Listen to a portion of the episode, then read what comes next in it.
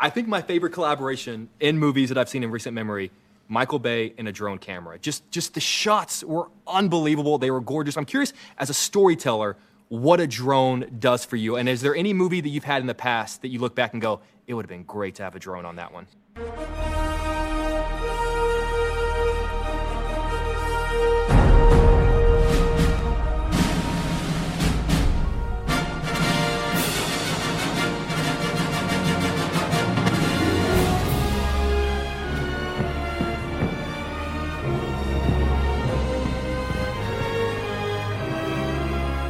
Cinemotions, der Kinopodcast mit Stefan und Jens.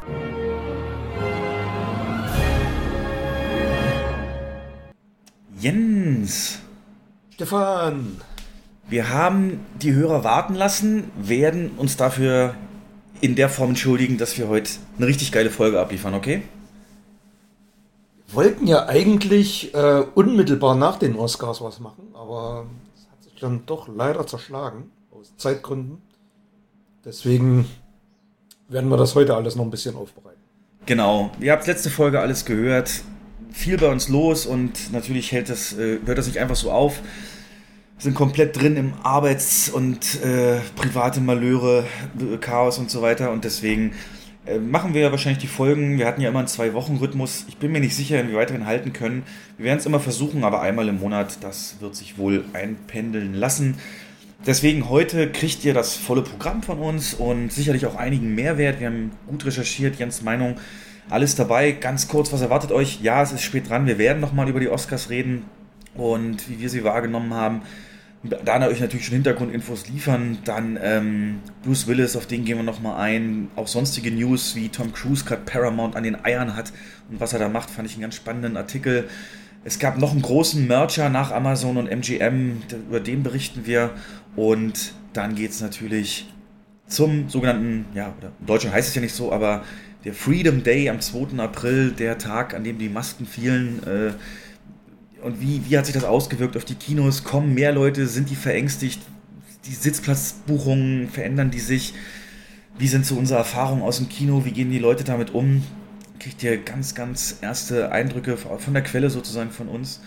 Und dann gehen wir auf so ein paar Filmhighlights ein, auf die wir warten einerseits und die vielleicht auch schon da sind und was wir natürlich gesehen haben, mitten im Streitgespräch über Star Trek Picard, die äh, Serie zum äh, ähm, Enterprise Captain, die Jens hochlobt. Ich nicht geguckt habe, aber ich YouTube-Reviewer geguckt habe, die die hassen. Also ich werde so aus der Ferne wird sich Jens mit denen dann betteln und mal gucken, ob er es schafft, das, ähm, was die sagen, zu entkräften. Er hat es angekündigt, dass er es kann. Mal gucken. Genau.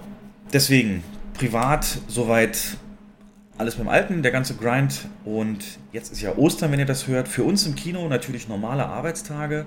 Wir wünschen euch auf jeden Fall frohe Ostern und hoffen, der Osterhase war fleißig. Ein paar Blu-rays vielleicht auch dabei oder Kinogutscheine.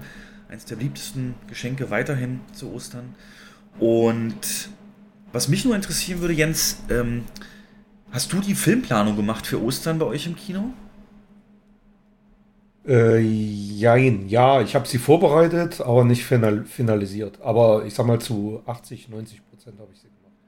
Das ist ja insofern besonders, dass es A, ausgeweitete Spielzeiten gibt für die meisten Kinos, die dann eben auch gleich früh die Matinee spielen, 12 Uhr rum und natürlich auch rausgehen in die Spätvorstellung, wenn danach der Feiertag ist oder Sonntag und so weiter, äh, wenn es nicht sowieso schon war. Und was ist denn für dich noch immer so wichtig? Was sagst du, ist für die Hörer, äh, also auch, also natürlich unsere Gäste entsprechend, so dass, worauf achtest du da bei so einer Osterfilmplanung? Unterscheidet die sich von einer anderen Woche, außer dass es eben mehr Vorstellungen sind? Wie bist denn du da rangegangen? Hast du gesagt, also nach dem Osterfeuer, da haben sie alle Bock auf Krach, Bumm, da lege ich äh, den neuen Michael Bay auf 22 Uhr können sie danach noch rein? Oder wie, wie, wie gibt es da so ein paar Sachen, die du vielleicht mal hier als Hintergrundwissen so teilen willst?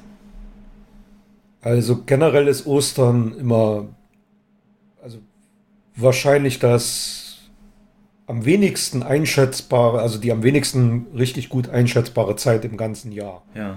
Ähm, weil kein anderes Wochenende ist so stark wetterabhängig wie Ostern. Das hat sich die letzten 10, 20 Jahre immer wieder bewahrheitet. Wir hatten Osterwochenenden, da ähm, sind wir extrem personell unterbesetzt gewesen. Da sind die Besucherzahlen durch die Decke gegangen, weil auf einmal draußen nur 10 Grad sind. Ähm, und dann gab es natürlich auch Feiertage mit 20, 25 Grad, schon weit im April drin, wie es diesmal auch ist. Und bei solchen Temperaturen haben die Menschen natürlich eher Lust zum Grillen, ähm, sich draußen zu treffen, irgendwo hinzufahren, Ausflüge machen. Und da ist Kino in der Prioritätenliste viel weiter hinten. Und das ist immer sehr, sehr schwer einzuschätzen. Das heißt, der erste Blick geht immer auf die Wettervorhersage, der zweite Blick auf die ähm, auf das laufende Programm und auf die Neustarts natürlich, wie man die einplant. Und dann muss man sehen, dass man versucht, so weit wie möglich zu entzerren. Das weißt du ja selber. Ähm, das ist das A und O bei der ganzen Sache. Was hast denn du gemacht jetzt? Du hast gerade gut beschrieben. Also im Prinzip, was ich damals von dir, glaube ich, auch gelernt habe. Ostern schlechtes Wetter, rappelvoll, Ostern gutes Wetter, ähm, so, so Busch, Western, Busch durch so ein Dorf mhm. fliegend. Ähm, mhm. ähm, dieser Wetterbericht dieses Jahr hat mir total Kopfzerbrechen bereitet, weil es ist nicht wirklich. Also nehmen wir mal nur Freitag erstmal.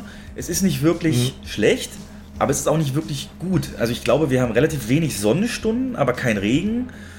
Und so mittelwarm, so 15 Grad. Das war für mich absolut ja, so, so 17, ja. 18 Grad habe ich gesehen, ja, ja. Also es war für mich ganz schwer. Ja, deswegen, das ist es ja, das ist wirklich schwierig. Aber also ich glaube ja eher, dass es abnimmt. Karfreitag immer am stärksten. Ähm, auch vor dem Hintergrund, dass das halt ein Feiertag ist, an dem alles andere zu hat, an dem nicht getanzt werden darf, nicht gesungen werden darf. Deswegen gibt es auch, übrigens ist das auch der Grund, warum am Freitag kein Let's Dance bei RTL läuft. Ach ja. Ähm, nur mal so nebenbei. Das, deswegen haben auch alle Clubs zu. Aber Kinos dürfen halt öffnen. Und deswegen ist Freitag mal traditionell der stärkste Ostertag. Dann geht es nach unten, weil Sonntag, Montag ähm, viele sich familiär treffen, Ostereier suchen, gerade mit den Kindern. Also da nimmt der Nachmittag stark ab. Aber auch da der Gedanke so, meistens wird ja so und, mittags, nachmittags gesucht. Und ja. hast du jetzt zum Beispiel Sonntagmorgen beispielsweise die Häschenschule, weißt du, wenn die mhm. Kids äh, schon wach sind und vielleicht mit Oma, Opa ins Kino gehen, so denke ich halt, ähm, mhm. dann in einen größeren Saal gelegt oder hast du gesagt, nee, das... Ähm, oder, oder uhrzeittechnisch besonders früh, damit die eben vorm Suchen die Chance haben, da reinzugehen? Also hast du da versucht, dich in den Tagesablauf der Gäste zu versetzen oder, oder sind wir nicht so krass? Also wie, wie sehr bist du da ins Detail gegangen, als, als du so einen Tag durchdacht hast? Na doch, es gibt, also ich sag mal, es gibt ja Ostern drei oder vier große Player. Das einmal sind die Tierwesen, als am stärksten nachgefragter Film. Ja. Dann Sonic läuft noch sehr gut nach. Ähm, da ist so ein bisschen der Knackpunkt, dass der mit seiner FSK 12 ein paar Schwierigkeiten macht. Und dann die Hessenschule und dann haben wir noch ähm, äh, Wolf und Löwe. Ne? Aber die sind alle schon ein paar Wochen alt. Deswegen, Na, Gangster Gang noch. Gangster Gang, ja. Große Überraschungshit ja. übrigens. Thematisch und aber Häschen, Häschenschule natürlich Osterfilm, ne? Der ja, ja, klar. Das, sind, das, ist, das, ist, äh, das ist klar. Das sind natürlich. Häschenschule ist potenziell der wahrscheinlich stärkste Film, wenn wir so 10 Uhr, 11 Uhr uns angucken. Ja, genau. Hm. Was du gerade gesagt hast, die Kinder gehen nochmal mit Oma, Opa ins Kino oder auch alleine und äh, zu Hause wird Mittag gekocht und dann nachmittags Ostereier gesucht. Das, ja, das kann ich mir vorstellen, aber wie gesagt, stark wetterabhängig. Ja, und da haben wir dann ab Sonntag und Montag gutes Wetter. Das, da denke ich auch, wird es eher mhm. bescheidener sein und ähm, viele sind gedanklich dann vielleicht auch schon beim Dienstag, wo sie wieder arbeiten müssen. Aber unterschätzen darf man sowas auch nie. Also als Fazit so Ostern wirklich Lotto mehr oder weniger. Also auch viel. Lotto, Kaffeesatz lesen. Ja. Aber es kommt dieses Jahr noch ein Faktor dazu. Oh, es ist, ja, seit drei Jahren. Also das letzte, die letzten Osterfeuer waren vor drei Jahren. Das heißt, die Menschen haben da auch wieder Böcke drauf, dorthin zu gehen, eine Wurst zu essen, Steak zu essen, ein Bierchen zu trinken. Ähm, ne, so, eine Alt, so eine Tradition, die man jetzt wirklich lange Zeit nicht leben konnte. Mhm jetzt wieder mitzumachen. Das wird auch Auswirkungen auf Freizeit haben, aufs Kinogeschäft. Gerade am Samstag sind die ja meistens, Samstag und Sonntag. Genau, Samstag. Das glaube ich schon, dass das ein paar, paar äh, äh, Besucher kosten wird. Naja, überhaupt Ostern mal wieder offen zu haben, ist ja für uns auch schon fast ungewohnt und deswegen. Genau. Wenn dieser Podcast erschienen ist, werden wir entweder komplett kaputt gearbeitet sein oder uns äh, zu Tode gelangweilt haben und keiner will nach Hause Ich hab gehen. frei, ich hab frei. An beiden? An, an, an Karfreitag oder was? Oder wann? Na, ich fahr zu meinen Eltern. Ah, okay. Ja. Dann auch Grüße in die Zukunft und dann wird in diesem Moment wahrscheinlich der Jens dann schon am Kuchenessen sein. Gut, wir. Das kann sein, ja. Ja. Wir freuen uns drauf und wie gesagt, was das ganze Umsatzzahlen und was Filme angeht und so weiter, auch unsere Filmtipps kommt nachher noch. Wir müssen ein bisschen was aufarbeiten, Leute, auch wenn es schon ein bisschen her ist. Ähm, ich mach's mal ganz kurz. Wir hatten ja den 1. April. Ich bin absolut kein 1. April Witze-Fan oder so, aber ich fand einen ganz gut, den wollte ich hier nochmal herausheben. Heroic Hollywood hat geschrieben, äh, Robert Pattinson verlässt das Batman-Franchise und Ben Affleck kehrt zurück und das ziemlich glaubwürdig geschrieben im ersten Moment, weil Pattinson sich ja schon vorher auch, also in echt auch geäußert hat, dass er für Batman nicht so diese Fitnessstudio-Maschine da durchlaufen will und nicht so der sich so aufpumpen will, wie das so eigentlich für die Rolle nötig ist. Und da hat er gesagt, das war ihm zu viel für diesen ersten Batman-Film und deswegen muss jetzt Ben Affleck wieder ran. Das fand ich ganz witzig. Bist du irgendwo reingefallen auf dem, oder hast, hast einen besonders gut gefallen? Ein Aprilwitz? Kinobranche oder so? Naja, man hat sich ja dieses Jahr eher da medial zurückgehalten, was das angeht.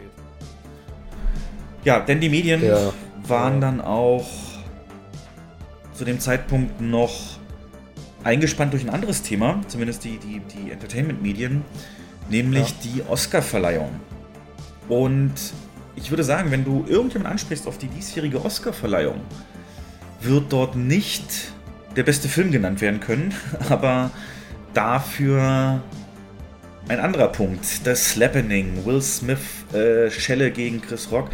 Und da gehen wir natürlich auch kurz drauf ein. Was heißt kurz? Ich möchte es nicht einfach nur wiederholen was da passiert ist und Wahnsinn, sondern auch so ein bisschen, wie die ganze Geschichte weitergegangen ist. Da sind ja mittlerweile einige Entwicklungen daraus äh, gefolgt. Und ja, man kann einerseits sagen, die Oscars haben wieder Aufmerksamkeit. Also am nächsten Tag wurde ja im Netz nichts anderes diskutiert. Um, aber nicht für die Filme und die Verleihung, sondern eben wegen der Aktion von Will Smith. Grundsätzlich, wir haben die ja beide live geschaut und uns so ein bisschen über SMS ausgetauscht derweil und so ein bisschen unser eigenes Tippspiel auch verfolgt. Ähm, ich fand den Einstieg richtig langweilig. Also, habe mir mal so Momente rausgeschrieben. So eröffnet wurde es ja mit so einem Song von Beyoncé in so einem Tenniscourt und das war super langweilig für mich.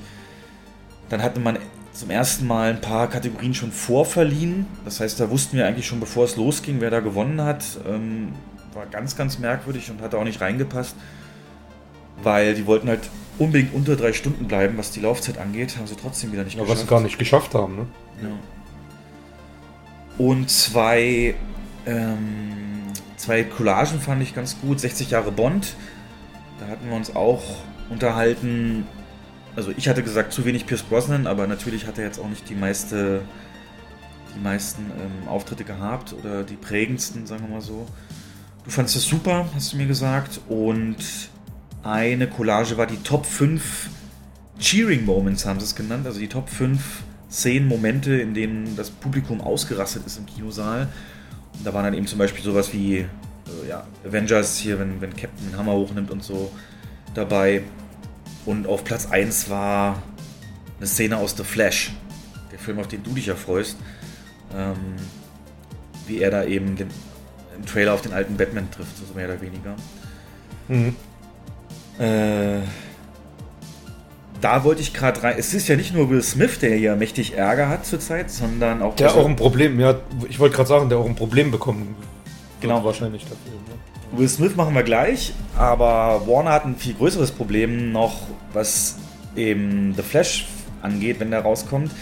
Nämlich der Hauptdarsteller, Ezra Miller. Finde ich auch witzig, ne? So diese Durchschnittsnamen, Schmidt und Müller. Gerade die machen jetzt Probleme. ähm, Ezra Miller spielt den Flash und der ist schon mal vor drei Jahren aufgefallen, sehr negativ, weil es da Überwachungsaufnahmen gab, ich glaube aus dem Supermarkt wo er einer Frau an die Kehle gegangen ist und sie gewürgt hat. Ähm, so scheinbar komplett unprovoziert und alles, also da nicht an sich halten konnte. Und jetzt ist rausgekommen, dass er auf Hawaii gerade war, so ein paar Tage, Wochen und da komplett durchgedreht ist. Also der da Leute bedroht hat und, und, und äh, sein, sein, sein Betreuer mehr oder weniger ist dann nachts ins Haus reingekommen und hat gesagt, der wird seine Schlampen, seine, seine Frau, die Schlampe töten und so. Also bedroht und Geld und Ausweise weggenommen den Leuten und so. Komplett dumm und komplett ausgerastet und alle Projekte mit ihm sind jetzt pausiert. Wer jetzt aufmerksam verfolgt hat, jetzt zu Tierwesen in der Werbekampagne, in den Pressetouren, hat überhaupt keine Rolle gespielt, wird mit keinem Wort erwähnt, ist halt drin, wurde halt schon gefilmt, aber ähm, ja, sehr, sehr. Und jetzt ist er aber bei Flash natürlich der Hauptcharakter. Also ich frage mich, wie sie das hinkriegen wollen, wenn sie da die große Promotouren anfangen, äh, weil mhm. den kannst du nicht mehr vor eine Kamera ziehen, ohne dass das angesprochen wird. Aber andererseits, wenn er nicht dabei ist, wird es erst recht gefragt, wo ist er denn und ist er deswegen weg und dann müssen die anderen Darsteller das irgendwie dann beantworten, auch blöd. Aber ja. Und das ist ja auch kein Film, den man mal einfach so ins Streaming abschieben kann. Nee. nee. Dafür ist der zu wichtig. Wirklich schwierig. Nun ja, das ist aber übrigens, weil du sagtest in der letzten Folge, dieses Jahr ist das so ein Freudefilm. Ich glaube, der kommt gar nicht dieses Jahr, ne? Der kommt eh erst nächstes Jahr. Ja. ja. Gut, aber dann halt Will Smith, das war, habt ihr alle mitgekriegt, Chris Rock macht einen Witz über seine Frau, weil die gerade in der Glatze da eben war aufgrund einer Krankheit. Ob er es wusste, ob er es nicht wusste, ist jetzt nicht bekannt. Ich glaube nicht, dass er es wusste, dass das basierend auf einer Krankheit ist. Ähm, und hat da im G.I. Jane 2 Witz gemacht. Und im ersten Moment hat Will Smith dann noch drüber gelacht. Man sieht aber schon bei dem Schnitt der Kamera auf ihn, wie er darüber lacht, wie seine Frau neben ihm total böse guckt und total, ja, nicht einverstanden ist mit diesem Witz. Und dann fährt die Kamera da weg und man sieht es nicht mehr, aber es muss wohl dann so gewesen sein, dass er dann hingeguckt hat und gesehen hat, huch, meine Frau ist ja richtig sauer über diesen Witz, das geht so gar nicht. Ich muss hier mal markieren, dass ich hier sowas nicht gut heiße. Und ist dann aufgestanden, von vorne gegangen und hat Will Smith eine Ohrfeige gegeben. Ja. Und, äh, Quatsch, Chris Rock. Und Chris Rock hat sehr stark reagiert, ähm, nämlich nicht zurückgeschlagen in erster Linie, aber eben auch einfach nur gesagt, wow, Will Smith hat mir gerade die Scheiße aus dem Gesicht geschlagen, wie krass. Und natürlich legendärer Satz. That was a greatest night in the history of television. Okay. Der Chris Rock ist natürlich ein erfahrener Stand-up-Comedian, der mit Sicherheit Tausende, Hunderte von Antworten parat gehabt hätte. Es gibt doch so einen kleinen Moment, wo er dann sagt, I could, also ich könnte und, und dann aber sich auf die Lippen beißt und, und mit dem Programm weitermacht. Also hat er in dem Moment wahrscheinlich gesehen, das würde hier nur zur Eskalation führen. Das Internet hat sich daraufhin so ein paar Antworten ausgedacht, die er sagen hätte können. Zum Beispiel, ach, das ist der Grund, warum du damals nicht für Ali gewonnen hast. ähm, fand ich ganz gut. Oder dann sagt ja Will Smith hinterher noch, lass den Namen meiner äh, Frau aus deinem äh, verdammten Mund so, lass, nennen mhm. den Namen nicht meiner Frau. Und dann hätte er so, Mund, ja. ja. dann hätte er sagen können, okay, man kann also seine Frau äh, mit seiner Frau schlafen, aber nicht ihren Namen sagen. Das ist ja interessant. Weil es ist ja relativ bekannt, dass die mehr oder weniger einseitig die Beziehung polygam erklärt hat.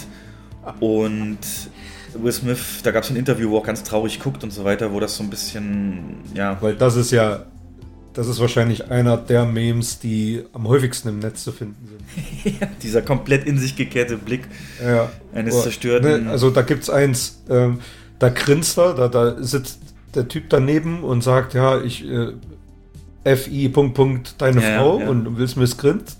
Und dann, ja, deine Frau ähm, bereitet sich auf G.I. Jane 2 vor und zack, flippt er aus. ja. Ist halt echt so. Und ähm, es ist ja, ist ja wirklich krass. Also ich weiß nicht, warum er sich das antut. Ähm, ist mit Sicherheit so eine, so eine Beziehung, wo einer hörig ist, dem anderen.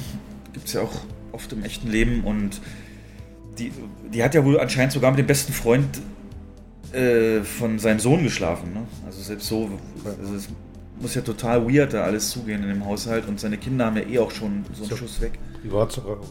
Bitte? Ich sage, wenn er das toleriert, das völlig denen ihre Privatsache. Also. Ja. Nur er steht halt in der Öffentlichkeit, da muss er damit rechnen, dass sowas da auch durchgekaut wird. Genau. Ja. Auf jeden Fall äh, ist das eben passiert und die Memes, ne, das Internet ist dann voll von Memes. Wir haben uns welche ausgetauscht, die wirklich gut sind. Und äh, ich habe mir Nummer zwei rausgeschrieben, äh, wenn man sich das so weiterdenkt, nächstes Jahr, wenn Will Smith da jetzt sein würde, ähm, stellt man wieder Chris Rock hin, aber neben ihn stellt man The Rock, Dwayne Johnson. und die stellen sich dann so vor, hallo, ich bin heute für die Witze zuständig. Und The Rock so, hallo, ich bin heute für die Sicherheit zuständig. Oder ähm, ich frage mich sowieso, was wäre passiert, wenn da Dwayne Johnson diesen Witz gemacht hätte. Ähm, ob, ob das, auch, ähm, in dem Zusammenhang auch der Witz, ne? Wenn Chuck Norris Witz über, über die Frau von Will Smith macht, schlägt sich Will Smith selbst. ähm, ach, es ist alles, ja, man kann es eigentlich nur so nehmen. Ich fand's, ich fand's cool, das Bild. Ähm, es ist ein erhebendes Gefühl, live dabei zu sein, wenn ein neues Meme geboren wird. ja, das ist stark. Ähm, nee, äh, ja, auf jeden Fall, wie ging es dann weiter? Also, die haben ja, also wir haben es ja live geguckt und ich habe es erst gar nicht so gerafft, denn es läuft ja anscheinend so ein paar Sekunden Zeit verzögert und die haben dann diesen eigentlichen, diese eigentliche Schelle im ersten Moment rausgeschnitten. Das heißt, man hat nur einen Schnitt gehabt und auf einmal schreit Will Smith Chris Rock an, so mit diesem. Ne Es war ja eine Bild, es war ja eine Minute Bildstörung. Ich vermute mal, das hat damit äh, zusammengehängt. Zusammengehängt? Ne, im Internet, also ich habe es ja über ein Internet geguckt, ähm, auf Join. Da war keine Bildstörung, das war dann wirklich wie geschnitten. Also es war dann einfach versetzt so. Ach so, äh, also auf Pro 7 war genau in dem Moment eine Minute das Bild, Bild und Ton weg. Ah, okay. Den, den, den Schlag hast du auf Pro 7 nicht gesehen. Du hast nur. Ähm, also auf Pro 7 hast du den Schlag selber nicht gesehen. Du hast nur gesehen, als Will Smith dann die verbale Attacke gefahren hat. Genau, das war auf Join Und da auch ist so. mir der. Genau, und das, also da ist mir der Zufall zu groß. Die werden, wie gesagt, durch diesen. Das ist ja mit Absicht, das ist nicht komplett live, das ist so 10, 15 Sekunden versetzt. ja. Gera genau aus dem Grund, um auf sowas reagieren zu können. Also da sagt die Regie dann, die wissen ja nicht, was noch kommt. Hätte ja sein können, dass er auf den noch weiter einprügelt und dann machen die einen Cut, ja. warten dann, was passiert. Haben sie dann wahrscheinlich eine Minute lang und dann ging es weiter. Gut, es hat jeweils nicht lang gedauert, dass es dann im Internet voll zu sehen war. Und ja, ja, genau. Ja. ähm, Fünf Minuten später war es schon auf YouTube. Ja. Äh, und wir haben uns noch überlegt, also, wie, also wir haben es ja am Anfang gar nicht verstanden und als ich es dann gesehen Ja. hatte, habe ich erst gedacht, das wäre gescriptet gewesen. Das sind ja alles Schauspieler. Aber war es ja dann entsprechend nicht. Du hast gleich gespürt, dass es echt war, ne? Oder dass da Oh. irgendwas schief geht, ne? Äh, ja, also ich konnte mir nicht vorstellen, dass in so einer Veranstaltung, die weltweit übertragen wird, dass sowas gescriptet ähm, ist. Oder dass Will Smith für, sich für sowas hergibt. Konnte ich mir nicht vorstellen. Ja, Zumal ja in seiner verbalen Attacke auch deutlich Fuck zu hören war oder fucking Maus. Und ähm, das hat in den USA wirklich massive Geldstrafen auch zur Folge, wenn du dieses Wort verwendest. davon hängt ja auch Live, das äh, äh, PG-Rating ab, ne? Du darfst es einmal Ja, sagen im ganzen genau. Film. Ne? Und das würde, hätte der nie gemacht, wenn es gescriptet gewesen wäre. Auch seine, seine Mimik, seine Gestik. Aber was interessant ist, es gibt ja wirklich bei YouTube mittlerweile Videos oder kurz danach, da haben irgendwelche Psychologen die, die Mimiken und Gestiken da auseinandergenommen, um zu gucken, ob das fake oder, oder real war. Und da sind einige dabei, die jetzt noch sagen, das ist eindeutig ein Fake gewesen. Also dieses kurze Grinsen, nach, als er wieder zu seinem Platz ging, dann ist Jada Pinkett wohl auch mal, hat sich nach vorn gebeugt und äh, das- deutet man als Lachen. Ähm, das kann nicht gescriptet sein. Überleg mal, der zerstört ja nicht. Wer jetzt noch behauptet, das ist so, äh, das ist ein Game, der zerstört im Prinzip doch seine Karriere nicht für so einen Moment. Genau, das ist, glaube ich, außer Frage. Er hat ja dann kurz danach auch den, den Oscar bekommen und eine Rede gehalten, dass er ein Gefäß der Liebe ist und äh, Frieden und Liebe bringt und dass das das Allerwichtigste ist. Hat sich bei allen entschuldigt für sein Verhalten, außer bei Chris Rock. Ja. Ähm, und ja, diesen Oscar, wann immer er den anguckt, wird er natürlich daran denken, dass, also ist ja eigentlich der größte Moment in seiner Karriere, er hat ja noch keinen Oscar gehabt. Und ja. wann immer ihn, er ihn jetzt sieht, muss er daran denken, dass er damit sich ganz schön viel verbaut hat. Denn äh, Netflix und so, alle haben die Projekte mit ihm gestoppt. Ähm, zwischendurch ist anscheinend auch die Präsidenten der Academy zu ihm gegangen und haben gefragt, ey, kannst du bitte die Veranstaltung verlassen? Denn das war ja das andere große. Der haut einen auf der Bühne ähm, und setzt sich dann hin und alles geht weiter ganz normal. Äh, na, da gibt es ja auch die Theorien, wenn das jetzt, jetzt nicht zwei farbige gewesen wären, dann wäre das mit Sicherheit so nicht gelaufen. Oder ja, generell, du kannst halt, also eine Schelle gibst du halt nicht und es passiert einfach nichts. Sowas ist halt total irre. Oder stell dir mal vor, Will Smith wäre ein weißer Schauspieler gewesen. Ja, ja, genau. Du ist gleich in eine andere Richtung gegangen. Ja. Auf jeden Fall wurde er da gefragt und ist nicht gegangen. Und ja, dann äh, hat sich es aber jetzt so ergeben, dass die Academy gehandelt hat im Nachgang und er jetzt für zehn Jahre ausgeschlossen ist, was eben sämtliche Veranstaltungen, Preise der Academy angeht. Was natürlich auch auf seine Rollen äh, Einfluss haben wird, denn niemand castet jemand, wenn man einen Oscar-Film macht, äh, machen will, mit jemand, der, der da nicht, nicht, nicht gewinnen kann oder auch Teil. Doch, gewinnen kann er. Also er darf Preise äh, verliehen bekommen, er darf sie nur nicht persönlich entgegennehmen. Mhm. So stand es drin. Aber du hast recht, das macht äh, für einen Produzenten keinen Sinn. Also vor allem ist dann wieder nicht die Leistung und der Film das Thema, sondern genau dieser Moment wieder. Ja. Die Frage was ist halt, zu Recht, ja. was zu Recht halt auch kritisiert wird, er hat ja damit wirklich allen anderen, die nach oder die nach diesem Moment ähm, die Oscars bekommen haben, den, den eigentlich den kompletten Abend versaut. Ne?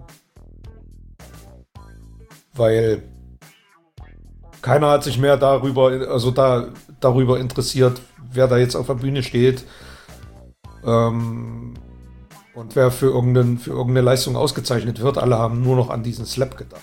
Ja, es war auch. Das so ist das Traurige dabei. Im Rahmen, als das noch als Fake diskutiert wurde, mhm. hat man auch gesagt, das machen die für die Quote. Und die Quoten mhm. wurden dann sich aber angeschaut. Die gibt es ja in den USA praktisch in Echtzeit. Und der, mhm. der Peak ähm, der Einschaltquoten, der war schon vor diesem Slap. Also es ging ja auch nicht mehr hoch oder höher über diesem Peak. War ja, das war ja auch im letzten Drittel, ne? Das genau. war noch gar nicht. Ja. Na, zehn Minuten später hat er seinen schon bekommen, glaube ich, für besten, mhm. beste Hauptrolle. Äh, ja, jetzt wollte ich dich mal fragen, wie ist denn da die Meinung bei dir im Umfeld? Also ich muss tatsächlich sagen, das erstaunt mich, die ist äh, nicht eindeutig. Also manche Leute sagen, dass der sich da, also dass das gar nicht geht, dass er über die Stränge geschlagen hat, aber ich kenne auch Menschen, mhm. die sagen, ey, komplett richtig gehandelt, denn äh, seine Frau, die krank ist, so zu beleidigen, ähm, da muss ein Mann einfach auch äh, für einstehen und, und, und, das kann man, also das, das sollte man nicht so auf sich sitzen lassen. Ähm, hätte ich, also das ähm, hat mich schon überrascht, dass es diese Meinung entsprechend gibt, aber mhm. Wie, hast du mal so, außer über Memes, so, hast du da irgendwas gehört von, also, was nimmst du so wahr? Wie, wie, wie ist das angekommen? Ja. Also, ich habe da auch eine Meinung zu und die deckt sich, ich habe mit einigen Kollegen gesprochen. Ähm, was, was mir völlig fehlt, ist hier die Betrachtung von Chris Rocks ähm, Beitrag zu der ganzen Sache. Also keiner redet darüber, über diese Provokation von Chris Rock die ähm, diese Reaktion von Will Smith dann ausgelöst hat, die absolut angemessen und nicht in Ordnung war. Aber dieser Witz hat da nicht hingehört. Das ist auch meine Meinung. Aber es war ja oberflächlich betrachtet, war es ein Witz über ein Aussehen und der ganze Abend schon haben die Hosts Witze gemacht über andere Kollegen. Ja, das stimmt, aber das Aussehen ist krankheitsbedingt. Jetzt stell dir ja, mal vor, da, da, da ist nicht sicher, ob er das wusste. Woher, woher soll er das Ja, aber dann muss er das sagen. Dann, dann hätte er das sagen müssen, auch im Nachgang. Wenn er das nicht wusste, dann hätte er das schon längst gesagt. Das vermute ich mal. Also dann hätte er ja, äh, dann wäre er ja komplett der Good Guy. Aber das hat er nicht. Und stell dir mal vor, da sitzt jemand, der krebskrank ist und deswegen, dem, deswegen die Haare ausfallen, der macht einen Witz darüber. Das ist ja eigentlich das Gleiche. Richtig? Wenn, Oder jemand, oder jemand sitzt im Rollstuhl und er macht einen Witz, ja, du siehst aus wie Lieutenant Dan oder so. Ähm, Find ich aber ja, das sind. also ich fand's, Das wusste ich. Also schwarzer Humor, ich meine, der ist ja nun mal Teil unserer Gesellschaft. Klar, bei Krebs und sowas ist es schon hart. Aber ich, ähm, Ja, aber über. du wusstest doch auch nicht vorher, als wir die vorher auf dem roten Teppich gesehen haben. Da hast du auch gesagt, Ja, mein nee, Gott, ich wusste es auch nicht. Ja, das aus? stimmt. Ja, die, ja klar, aber, aber ich stehe da nicht auf der Bühne und mache einen Witz. Ja, Das ist, ähm, aber andererseits, oder überleg mal, oder überleg mal, er hätte, da, da hat ja der, der stumme Nebendarsteller hat Ja. gewonnen. Nebendarsteller? Jetzt stell dir mal vor, Chris Rock hätte gesagt, ja, du hättest ja mit deiner Dankesrede mal ein bisschen deutlicher reden können. Oder irgend so ein Spruch. Das ist genau das Gleiche. Genau das Gleiche. also es war ein G.I. Will Smith Jane hätte- Witz. Ich meine, Ja, der hätte, der hätte eine viel größere Wirkung erzielt, Will Smith, wenn er diese Ohrfeige weggelassen hätte, nach vorn gegangen wäre, sich das Mikrofon genommen hätte und gesagt hätte, hier Witze auf Kosten von jemandem zu machen, der krank ist, ist unterste Schublade. Und ähm, ne, also wenn er wirklich sachlich und dann, dann hat er Chris Rock richtig eine reingedrückt. Und das wäre viel wirkungsvoller gewesen als das, was er gemacht hat. Ja, das hundertprozentig, aber die Kontenance hat er nicht. Also unabhängig nicht, davon, ich, Chris Rock, ob er das jetzt gesagt hat, dass er es nicht wusste, ich glaube, hinterher hat er dazu nochmal was gesagt, aber das habe ich nicht recherchiert. Ähm, dennoch ist die Frage, darf man auf Worte mit einer Schelle reagieren? So. Nein, darf man nicht. Also das darf man nicht. Das ist auch falsch von ihm gewesen und ähm, dass er dafür bestraft wird, ist auch richtig. Aber trotzdem muss auch äh, klar gemacht werden, dass es Chris Rock, dass diese Provokation auch nicht in Ordnung ist. Das fehlt mir ein bisschen zu sehr in der Betrachtung. Ja. Ja, ja.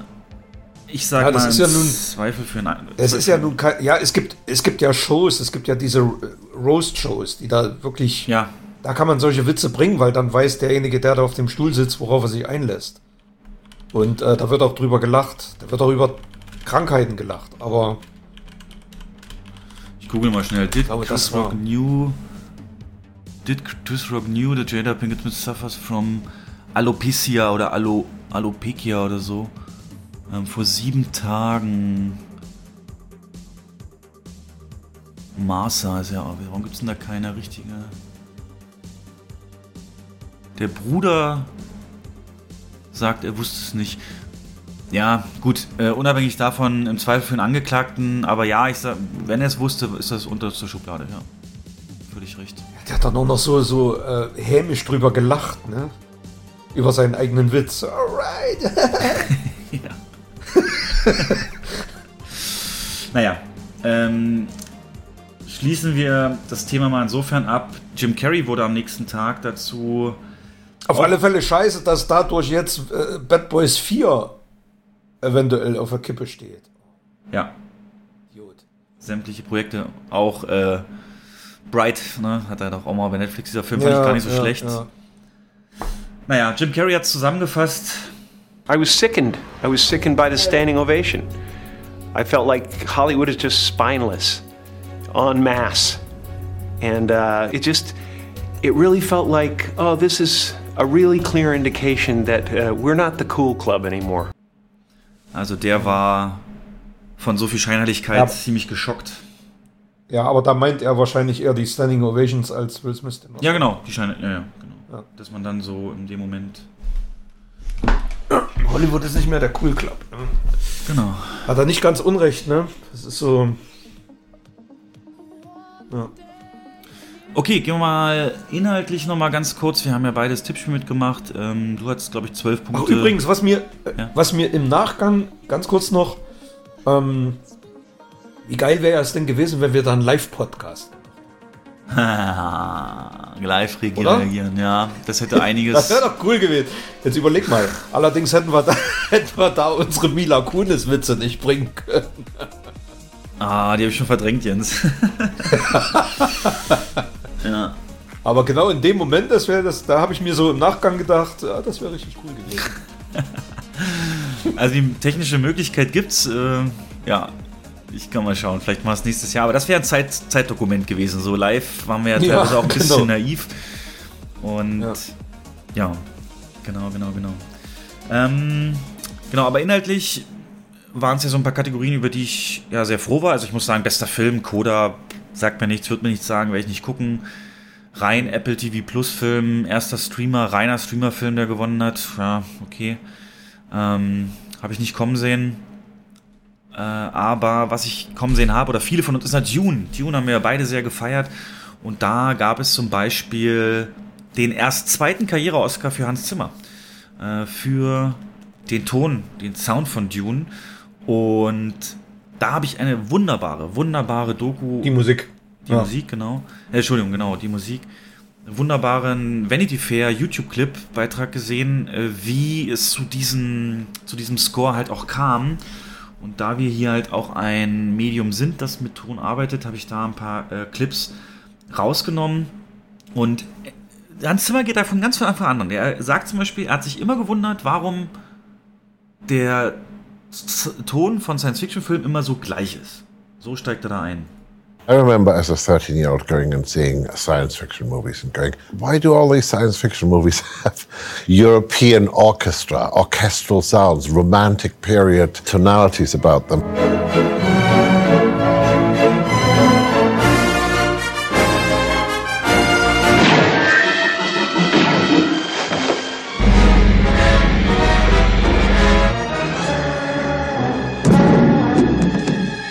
We're supposed to be on a different planet, different culture. We're supposed to be in the future. Also war, wenn man so zusammengeschnitten hört, schon irgendwie immer das Gleiche so, ne? Die ganzen Science-Fiction-Epen, das Orchestrale und da hat er sich gesagt, ähm, nee, das, Das sagt der Richtige. ja, er redet ja nur über Dune, ne? Ja, ja. Wobei, wir du haben musst das ja sagen, schon mal. auch, auch Interstellar hat ähm, deutlich mal was Neues gemacht mit diesem Orgelsound Ja, und so. Dune fand ich, hat er verdient, den Oscar. Aber die Kritik, die er da anbringt, die ist. Ähm, also, wenn einer immer wieder dasselbe verwurschtelt hat, dann war es ja Hans Zimmer. Also, wenn ich Pirates angucke und. Äh, wir hatten das ja schon mal, ne? Mhm. Das Thema. Das, das ist ja wirklich in allen seinen Filmen immer das gleiche Thema drin. Und das. Ähm, Na, trotzdem versucht er, ja. das. Also gut, er kritisiert ja die Or Orchestermusik. Nee, er kritisiert es nicht. Er sagt sich nur, das passt nicht so dazu, zu dem Setting dieser Dinger. Mehrere hunderttausend oder tausende, hunderte Jahre im, in der Zukunft. Und warum ist es dann so eine althergebrachte klassisches Orchestermusik immer? Natürlich hat die sich bewährt und siehe Star Wars führt ja auch zu Gänsehaut und passt ja auch alles. Aber er wollte halt hier für Dune, diesen rauen Planeten, ganz was anderes machen. Und zum Beispiel diese Szene auf dem Imperiumsplaneten, wo die Armee des Imperators bereit gemacht wird, wo dieser Kehlkopf-Sound da kommt, ähm, da hat er auch mal erklärt, wie er das gemacht hat. Was ich, der hat mich ja schon im Kino sehr beeindruckt. Wie er das hingekriegt hat, war auch spannend. It's just uh, about technology. If you use a compressor, if you overuse it, it's, it, it feels like you're slamming your head against the door frame. You take a while to recover. So the compressor takes a while to recover, you know, when you slam Michael's voice into it. So by taking each syllable apart and stretching it out and leaving gaps, I could then go and slam every syllable and make every syllable sound like sound incredibly dangerous and violent. Genau. Und also einfach nur Kompressor und auf Maximum Anschlag gezogen. Ähm, und am Ende noch hat er sich die Laurie Cutler mit dazu geholt in dieses Video, die ähm, aus deren Gesang, die so eine spezielle Gesangstechnik drauf hat und die er dann zu dem Hauptthema von Dune benutzt hat, was ich auch nochmal kurz einspielen will. This, ladies and gentlemen, is the heroic Loire Kotler. Loire's history is that she does a particular type of singing which is highly unusual. Can you do a bit of, of the Oh, sure. rhythmic stuff? Da doom, a digu, da doom, da doom, doom, da digu, doom, da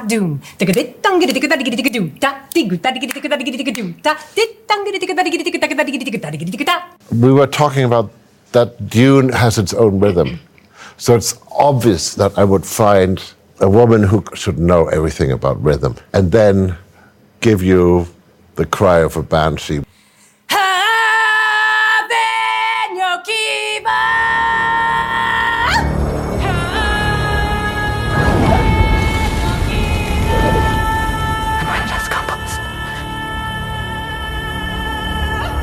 There's a strength, there's a force that hits you, even without, you know, reverb and compressors and all sorts of stuff. And that was in her voice. Ja, also auch dann, guckt euch das mal an, Vanity Fair, How Dune Composer Hans Zimmer created the Oscar-winning score. Da zeigt er dann auch Instrumente von australischen Ureinwohnern und so, die er dann noch aufgebaut hat oder aufbauen lassen hat und so weiter. Also da war auch bei dem Tippspiel im Team, das wir veranstaltet haben, durch die Bank war der Dune. Ich glaube, zwei, drei Leute haben was anderes getippt. Aber da waren wir uns ja recht einig. Ähm, und dann gab es ja noch, ein, äh, weißt du noch, da habe ich auch, da war dann Special Effects Oscars und auf einmal bei der Dankesrede sagte einer Dankeschön. er war eigentlich schon abgewürgt, ähm, die, die, die, die, die Bitte runter von der Bühne, Musik kam schon, aber Gerd Nefzer ähm, hat zusammen mit dem Team und anderen für die Dune-Effekte entsprechend gewonnen.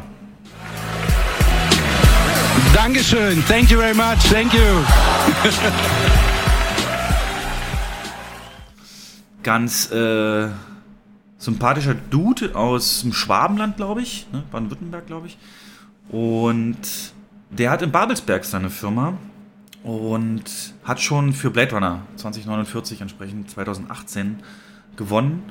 Und für Dune hat er dann eben auch ähm, abseits von CGI wirklich viele praktische Effekte entwickelt. Zum Beispiel habe ich dann gelesen, wenn jemand im Sand versinkt, so Treibsandeffekt, dann hat er gesagt, es war gar nicht so einfach.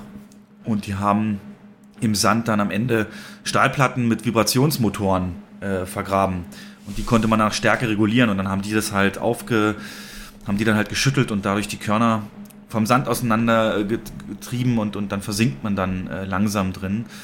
Ähm, ja, also viel dahinter fand ich toll. Deutschland wieder vertreten. Und Kamera hat Greg Fraser gewonnen. Das ist gerade der Mann in Hollywood, ne? Wusste ich gar nicht. Der hat zum Beispiel jetzt nicht nur Dune gemacht, sondern auch Batman. Und ich glaube, den Namen sollten wir uns merken.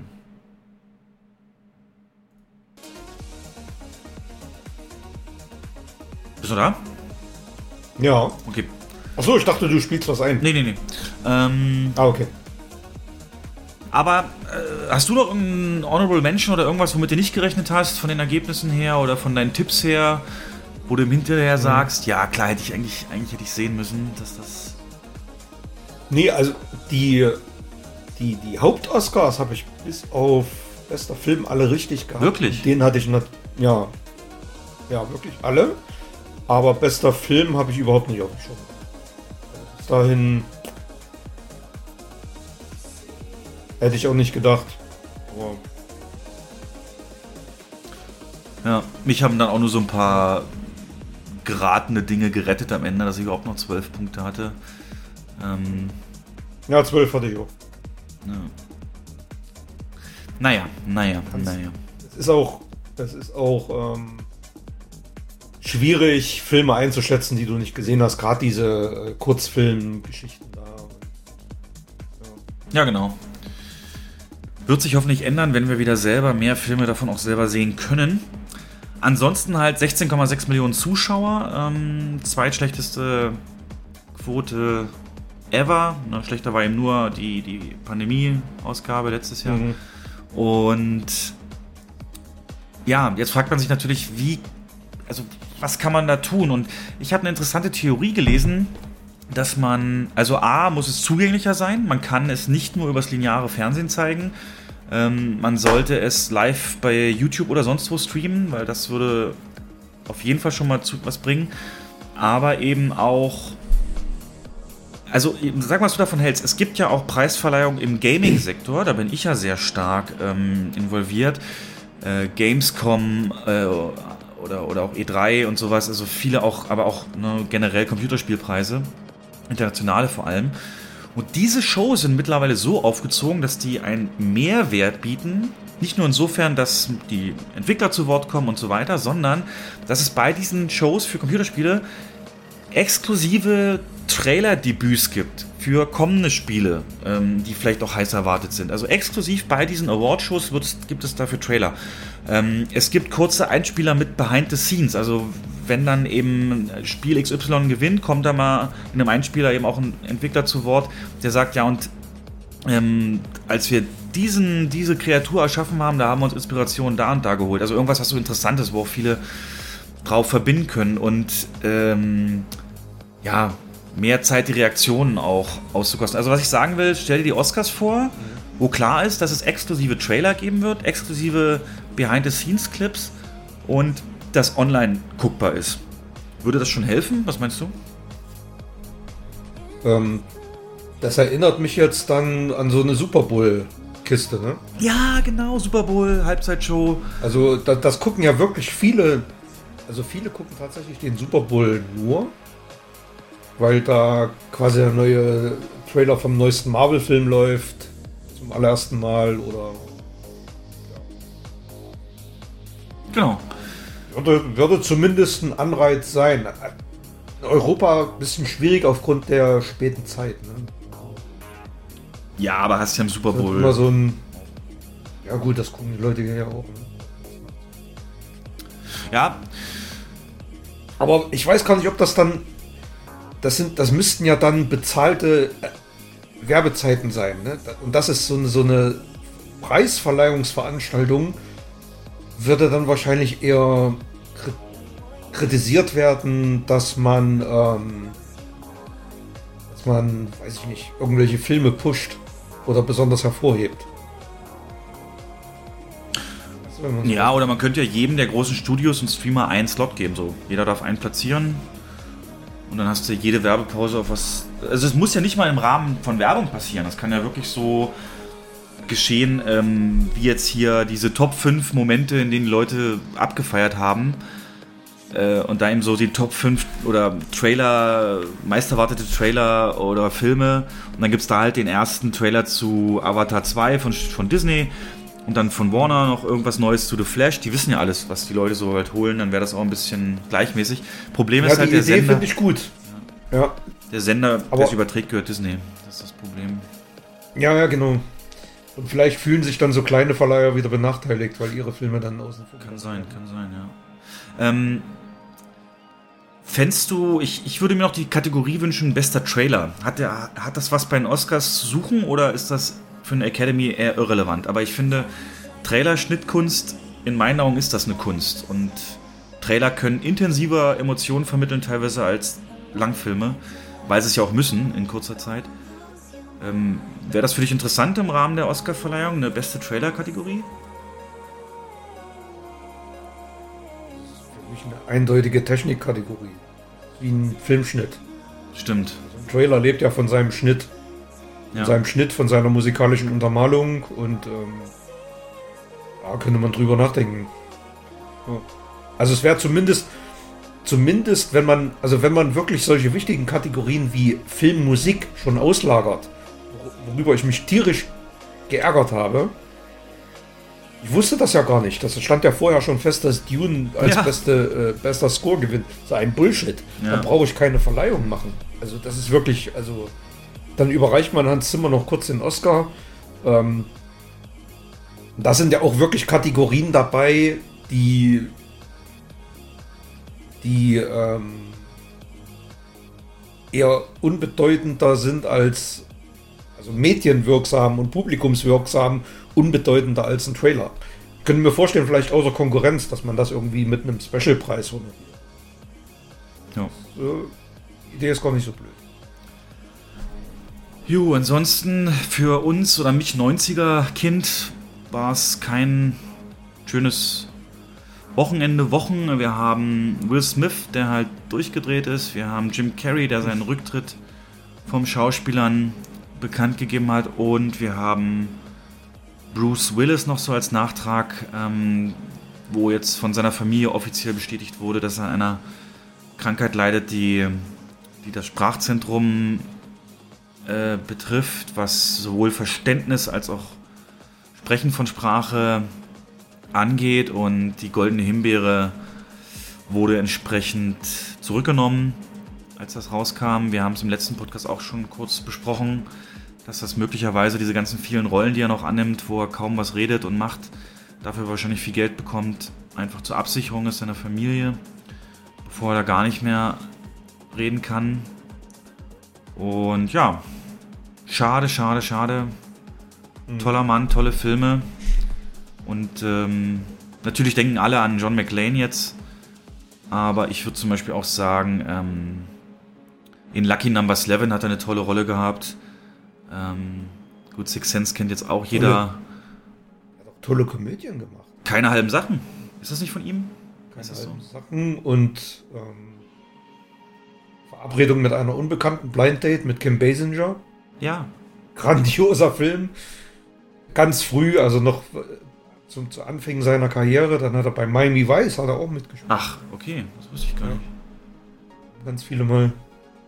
Und äh, ähm, Bruce Willis ist Typ ohne Ska jegliche Skandale. Ne?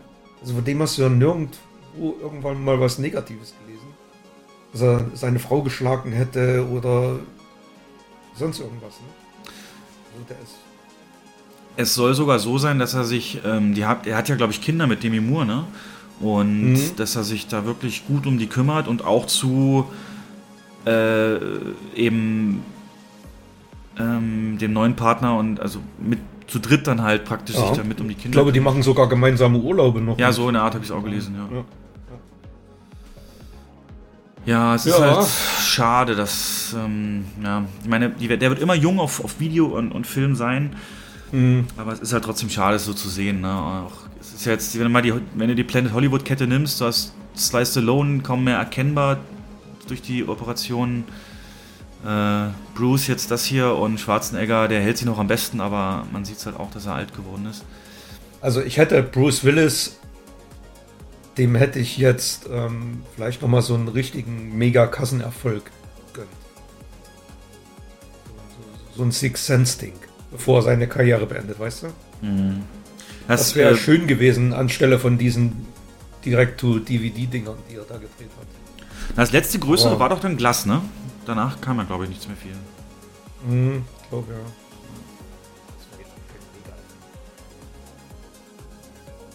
Ähm, Aber was mich, ich habe noch eine Sache zu den Oscars, Ja. weil wir da noch so ein bisschen drin hängen, ähm, die wir vorhin nur angeteasert hatten. Hatten ja, du hattest ja gesagt, ähm, welche Filme sind so hängen geblieben. Ich habe beim Mediabiz, das ist ja so ein Branchenblatt, ähm, dem die ganze Branche informiert, eine ganz interessante Meinung gefunden, die ich dir mal vorlesen wollte. Ähm, und zwar, es war eine durch und durch politisch korrekte Veranstaltung, in der sich die Academy alle erdenkliche Mühe gegeben hat, die Preise so divers und inklusiv zu halten. Bester Film für die Geschichte einer gehörlosen Familie. Bester Regie, also Regie-Oscar für eine Frau und queere Ikone. Darsteller-Oscars für einen Schwarzen, eine queere Latina, einen Gehörlosen und eine weiße Schauspielerin die sich neben ihrer darstellerischen Kunst auch einen Namen gemacht hat als unermüdliche Kämpferin für soziale Gerechtigkeit. Der beste Dokumentarfilm erzählt vom Woodstock für schwarze Musik. Der beste Animationsfilm legt den Fokus auf den Zusammenhalt einer kolumbianischen Familie. Der beste internationale Film findet seine Schönheit rund um eine Aufführung von Onkel Vana, die in verschiedenen Sprachen inszeniert wird. Das ist eine grundsätzlich gute und wichtige Sache, auch wenn man sich des Gefühls nicht erwehren kann, dass die richtige Botschaft wichtiger zu sein scheint als die beste Leistung. Coda ist ein feiner Film mit einer soliden Geschichte, aber er ist nicht unbedingt ein leuchtendes Beispiel, was filmisch machbar ist. Seine künstlerische Ambition ist überschaubar. Das ganz große und unvergessliche Kinobild, das sich einbrennt, sucht man hier vergebens. Fand ich absolut, ist eine Meinung, ne? ja. aber die sich mit meiner so ein bisschen deckt, muss ich sagen. Also das war mir dieses Jahr wirklich ähm, schon fast mit dem Holzhammer, um es wirklich allen gerecht zu machen. Ich weiß genau, was die Meinung sagt und ausdrücken will. Das Ding ist, ich würde gerne fundiert dazu antworten, aber ich habe halt fast alle von diesem Film nicht gesehen. Und Ja, fällt mir halt auch schwer. Ja. Also, ich glaube dem Mann das schon. Das ist ja vom Filmportal, Kinoportal. Der wird schon ein paar Filme in seinem Leben gesehen haben und kann das sicherlich auch einschätzen. Aber ich fand zum Beispiel die Formulierung eben, das ganz große Kinobild vermisst man, äh, schon ein bisschen schwierig, weil das dieses, wenn, also ganz wörtlich genommen, meint er damit Kamera und Kamera hat ja Dune bekommen und das sind große Bilder. Also von daher, Nee, er redet von Coda. Ja, ja, ich weiß. Er hat auch Er geschrieben. redet bei- von Coda. ja, er hat doch aber geschrieben, Coda lässt das ganz große Kinobild vermissen, ne? War doch der letzte Satz. Ja. Ja. Was meint er damit ganz großes Also es ist- Kinobild? Naja, das ist ein, er, sagt, er ist ein Film, der sich nicht einbrennt, der nicht im Gedächtnis bleibt. Okay, Und, also ähm, er, hinterfragt, er hinterfragt, ob so ein Film den, den Oscar als bester Film verdient hat, Mhm. über den zwei, drei Monate keiner mehr spricht und den man auch in filmgeschichtlich eher uninteressant finden wird. Also wer wird in, in 10, 20 Jahren noch über Coda reden? Kein Mensch. ne? Das ist das, was er halt kritisiert. Und ähm, ich glaube, damit liegt er nicht ganz falsch. Glaubst du also, da spielt ein bisschen die Angst der Academy mit, wegen diesen ganzen Mhm. Skandalen der Vergangenheit, dass sie da Ja. im Zweifel auf, auf Nummer sicher gehen? Also ich finde das ja gut. Also, dass es diverser wird und ähm, also das hat man noch gemerkt, es ist lockerer gewesen und ähm, es war nicht mehr so verkrampft pur weiß. Auch auf der Bühne fand mehr Farbe statt, um es jetzt mal ein bisschen salopp zu sagen. Das finde ich gut. Aber wenn es dann wirklich krampfhaft äh, darum geht, Leuten Preise zu verleihen, die vielleicht nicht die besten waren, aber die in dem Moment so ein gewisses, eine gewisse Erwartungshaltung bedienen, dann wird es problematisch. Und das ist das, was hier geschrieben wird und das kann ich auch nachvollziehen.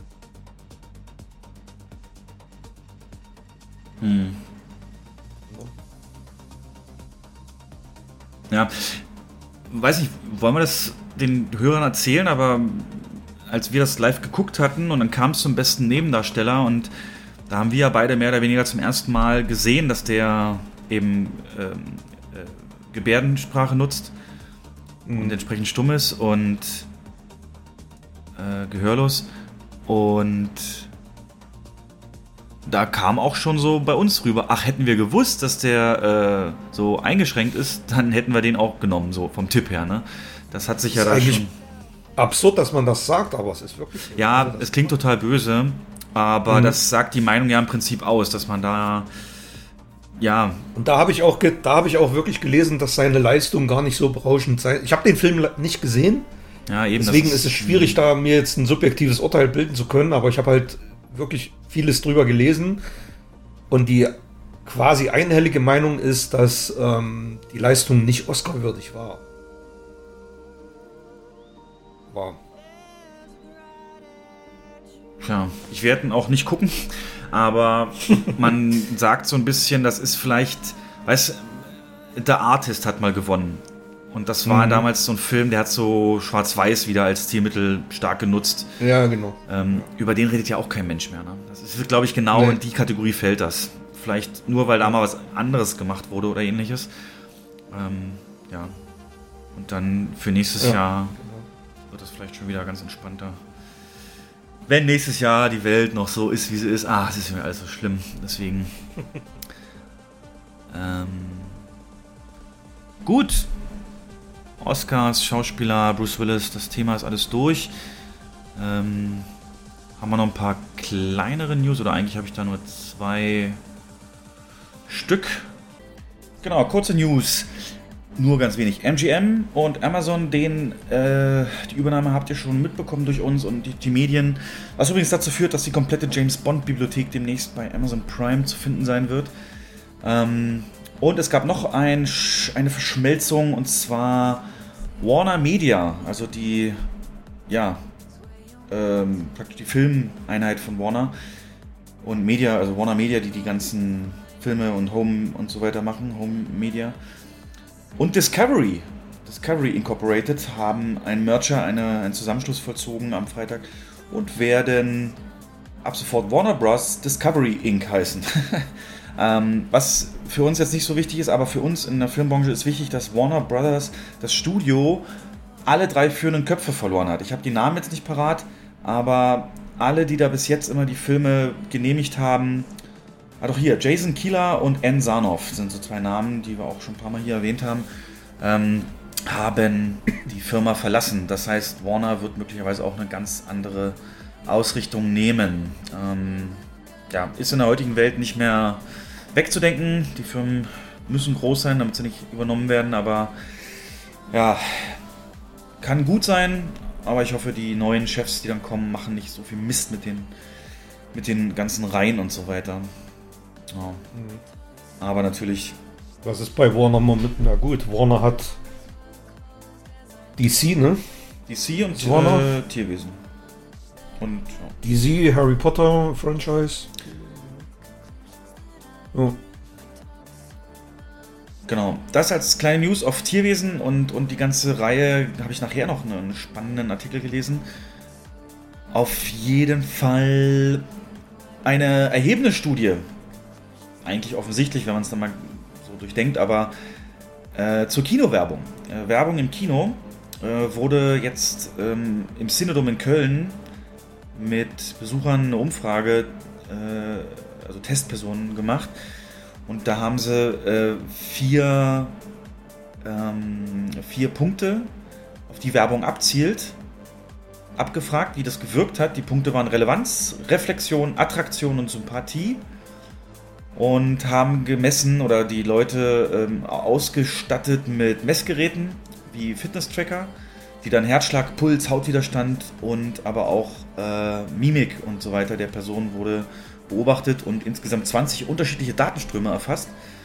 Und es kam raus, dass bei Leinwandwerbung 95% dieser Faktoren ganz, ganz, also zu 95% die Aufmerksamkeit darauf liegt und bei TV-Werbung ist es 55% und bei Online-Videos, also wenn du jetzt YouTube schaust oder so und dann kommt Werbung, nur 25%. Also Kinowerbung erreicht die Menschen am intensivsten. Klar, die können nicht weg, haben kein Handy, auf dem sie rumdatteln in der Regel und ist im dunklen Raum und so weiter, aber das ist jetzt wissenschaftlich belegt. Ne? Nur mal für alle Werbekunden da draußen, ihr macht das alles ganz richtig. ähm, wollte ich nur insofern, insofern reinbringen. Und dann noch ganz kurz, Tom Cruise und Mission Impossible, das ist ja ein Drama, was hinter den Kulissen abgeht. Mhm. Ähm, stell dir vor, Jens, du bist derjenige, der den Auftrag hat, zu Tom Cruise zu gehen und zu sagen, pass mal auf, äh, wir werden den nur 45 Tage im Kino haben, danach kommt er schon auf Streaming.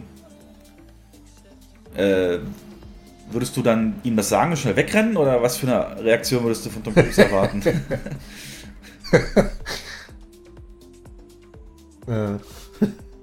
Also, dass die Aufgabe hat Keine tatsächlich Ahnung. jemand bekommen und äh, die Berichte sagen, er äh, wurde furios, ist das Wort, was verwendet wurde. also, er konnte da wohl nicht mehr so wirklich an sich halten, weil ich meine, das ist sein Baby und der will da natürlich die vollen drei Monate haben, bevor es irgendwie bei Paramount Plus dann, dann rauskommt und bis jetzt gibt es noch keine finale Entscheidung darüber, weil der Film ist ja noch nicht fertig gedreht. Aber ja, im na, die Hintergrund. haben jetzt angefangen, den. Ja. Die haben jetzt angefangen, Teil 8 zu drehen, ne? Vor zwei, drei Wochen. genau so ein bisschen dabei und jetzt ist eben auch rausgekommen, dass sowohl Christopher McQuarrie, der das so ein bisschen, der das regiemäßig seit Rogue Nation in der Hand hält, ähm, und Tom Cruise, was Budget angeht, gar nicht so professionell arbeiten. Ähm, beispielsweise wurde bekannt, dass bei Rogue Nation der dritte Akt erst geschrieben oder ja, sich ausgedacht wurde, wie der ausgeht, als sie schon in, mitten, mitten beim Drehen waren. Und ja, der hat natürlich auch viel reingebracht. Also insgesamt hat die Reihe 3,6 Milliarden ins, ins, ins Einspiel gemacht. Ähm, alle seine Ethan Hunt-Filme in drei Jahrzehnten. Und hat natürlich aber auch ein Preisschild dann, dann da drauf. Und die sagen dann halt, so, ich brauche hier nochmal das und da noch Millionen und hier noch eine Million. Und äh, das äh, sagt man, dass Mission Impossible 7 jetzt schon bei grob 200 Millionen liegt. Ne? Und das Nee, mehr noch. mehr? Mehr noch. Ich habe gelesen, das hat sich verdoppelt zum ursprünglichen Budget. Was natürlich auch Corona geschuldet ist. Ne? Du weißt ja selber, dass er da irgendwie ein Kreuzfahrtschiff angemietet hat, um die Crew unterzubringen und lauter solche Sachen. Ähm, aber ich habe von 270 Millionen gelesen und dass es damit einer der teuersten Filme aller Zeiten wird. Ja. Ja. Ja, die hatten auch wirklich Pech. Ähm, gerade als Corona Ja, losging mega. in Italien, haben sie da gerade gedreht. Und dann wurden mussten alle, die mussten sämtliche Dreharbeiten abbrechen. Waren die, waren die nicht gerade in Venedig oder so? Mhm. Ich glaube, ne? Ja, genau, im März. da mussten sie das Drehbuch umschreiben, andere Drehorte finden und ähm, ja, ganz schwierig. Klar, dass sowas aufs Budget geht. Die Theorie ist jetzt, dass man den jetzt noch 7 und 8 machen lässt und dann äh, weg will von ihm und ihn dann fallen lassen wird. Und er dann bei Paramount kein, keine, keine Franchises oder, oder Filme mehr kriegen wird. Glaubst du auch, dass 8 der Abschluss wird? Ja. Glaube ich auch. Weil A wird. Also man könnte, man könnte versuchen, mit 8 einen Nachfolger zu etablieren, einen jüngeren. Dass, dass Ethan Hunt praktisch sowas wie Jim Phelps vorher wird, also die, der Chef. Weißt du, was ähm, in, im letzten der, der ähm. Aber ist ja scheißegal. Ja. Weißt du, was ich meine? Dass er so den, den, also dass er nicht mehr Außeneinsätze macht, sondern im Prinzip so der Leiter der ja, Organisation der, ist. Wie, die Genau. Alec Baldwin-Rolle, ja. Alec Baldwin, oh ja, Alec Baldwin. Das könnte ich mir vorstellen, dass man da ein jüngeren, junges Teammitglied jetzt etablieren wird. Ähm, vielleicht wird es ja auch Rebecca Ferguson. Keine Ahnung. Das haben sie ja schon mal probiert äh, mit Jeremy Renner in einem der Teile, glaube ich, als er da so ein bisschen etabliert werden sollte. Hm, Das hat ja nicht geklappt, dass er das dann übernimmt. mehr war im letzten gar nicht mehr dabei, ja. Richtig. Das Problem für Paramount ist, die haben halt nichts anderes. Ne? Die haben Transformers und Mission Impossible und jetzt kann man so Mhm. mehr oder weniger sagen, seit letzten oder diesem Jahr Paw Patrol. Aber äh, das Geld, was da verbrannt wird, das wird sich niemals rechnen, der Film. Der müsste über eine Milliarde dann einspielen und das wird er Und die, nicht. die anderen Co-Stars sind ja nun auch schon zu alt, um das alleine tragen zu können. Ja. Deswegen sind Wegen es, Rames. Stimmt. Oh ja, der wird auch mit. Ich weiß gar nicht, ob der überhaupt. Ich hoffe mal, dass der noch mit dabei ist, weil der hat natürlich auch immer eine richtig geniale Präsenz gehabt. Genau wie, ähm, schon wieder nicht auf den Namen. Mein Gott. Simon Peck. Scotty. Simon Peck, genau. Ja.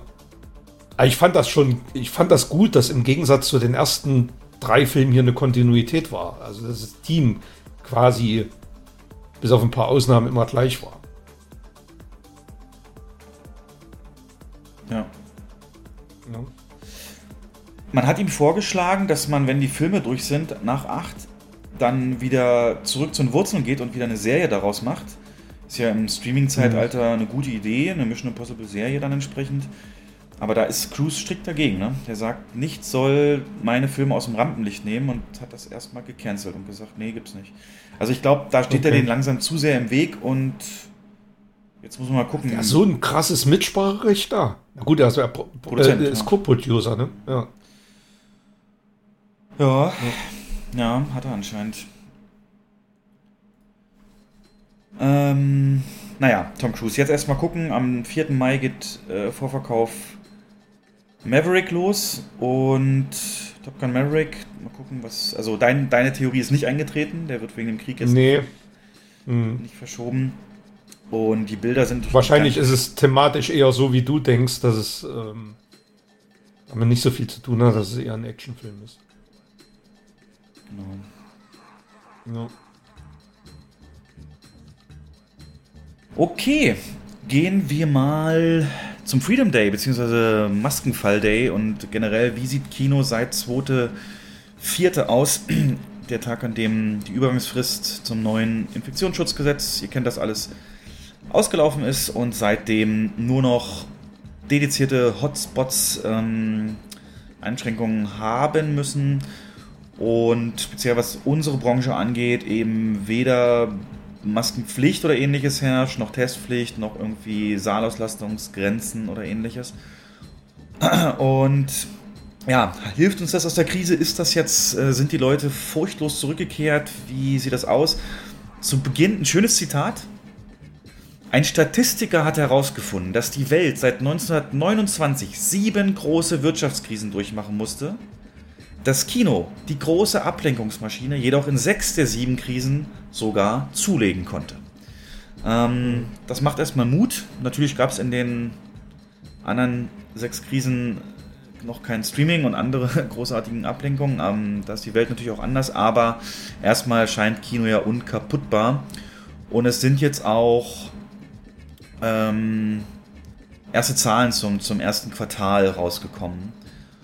Und der prozentuale Rückstand zu den Vergleichswerten aus dem letzten Jahr vor der Pandemie, ähm, ja, zeigt, dass wir noch nicht komplett zurück sind. Ein Minus von 59 Prozent steht da noch. Aber hat sich mittlerweile berappelt auf Abstand noch 36 Prozent zu, einem, zu den durchschnittlichen Zahlen vor der Pandemie. Äh, Und hier Zitat zum 3. April. Die meisten Corona-Restriktionen sind gefallen. Zwar konnten sich diese Lockerungen am vergangenen, also an diesem Wochenende, nur an einem einzigen Tag auswirken, halt dem Sonntag. Immerhin aber gelang es dem Kino pünktlich zum Abschluss des Quartals eine Rückkehr zu siebenstelligen Gesamtbesucherzahlen am Wochenende. Na, Kinowochenende mal Donnerstag bis Sonntag. Und da wurde an dem Wochenende, an dem die Maßnahmen gefallen sind, 1,14 Millionen Besucher gezählt. Ein durchschnittliches Wochenende vor 2020, ein durchschnittlich gutes, waren 2 Millionen Besucher. Mal so im Vergleich. Und 1,5 Millionen ist so der absolute Durchschnitt. Ähm, und alles darüber eben entsprechend dann, dann Hits. Ja. Es gab aber auch schon, es gab aber auch Wochen, da hat ein Film die äh, eine Million alleine gemacht. Ne? Gab's auch. Ja. Wochen gibt's auch oder gab's auch. Also, es fehlt noch. Ein bisschen Mut hat jetzt das vergangene Wochenende gemacht, also Aufnahmetag hier jetzt 13.04. Ich- Wir reden jetzt über das Startwochenende, also von, von Fantastische Tierwesen 3. Und dieser Film alleine hat es auf 810.000 Tickets geschafft. Und das gesamte Wochenende hat dann auch 1,53 Millionen, also eine magische Grenze, ähm, erreicht.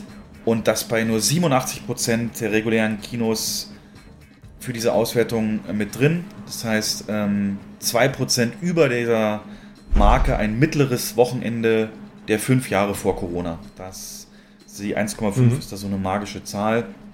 Genau. Ähm, und man merkt, dass die beiden Bundesländer, in denen die Hotspot-Regelung noch gilt, Hamburg und Mecklenburg-Vorpommern, nicht wesentlich schlechter da liegen als der Rest des Landes. Als, ähm, ja, die Bundesländer, Wobei die ich. Wobei ich gerade eben frisch gelesen habe, dass MacPom 3G auch in Hotspots kippt Okay. in, für Kinos. Also wird auch da trotz Hotspot äh, stark gelockert. Ja.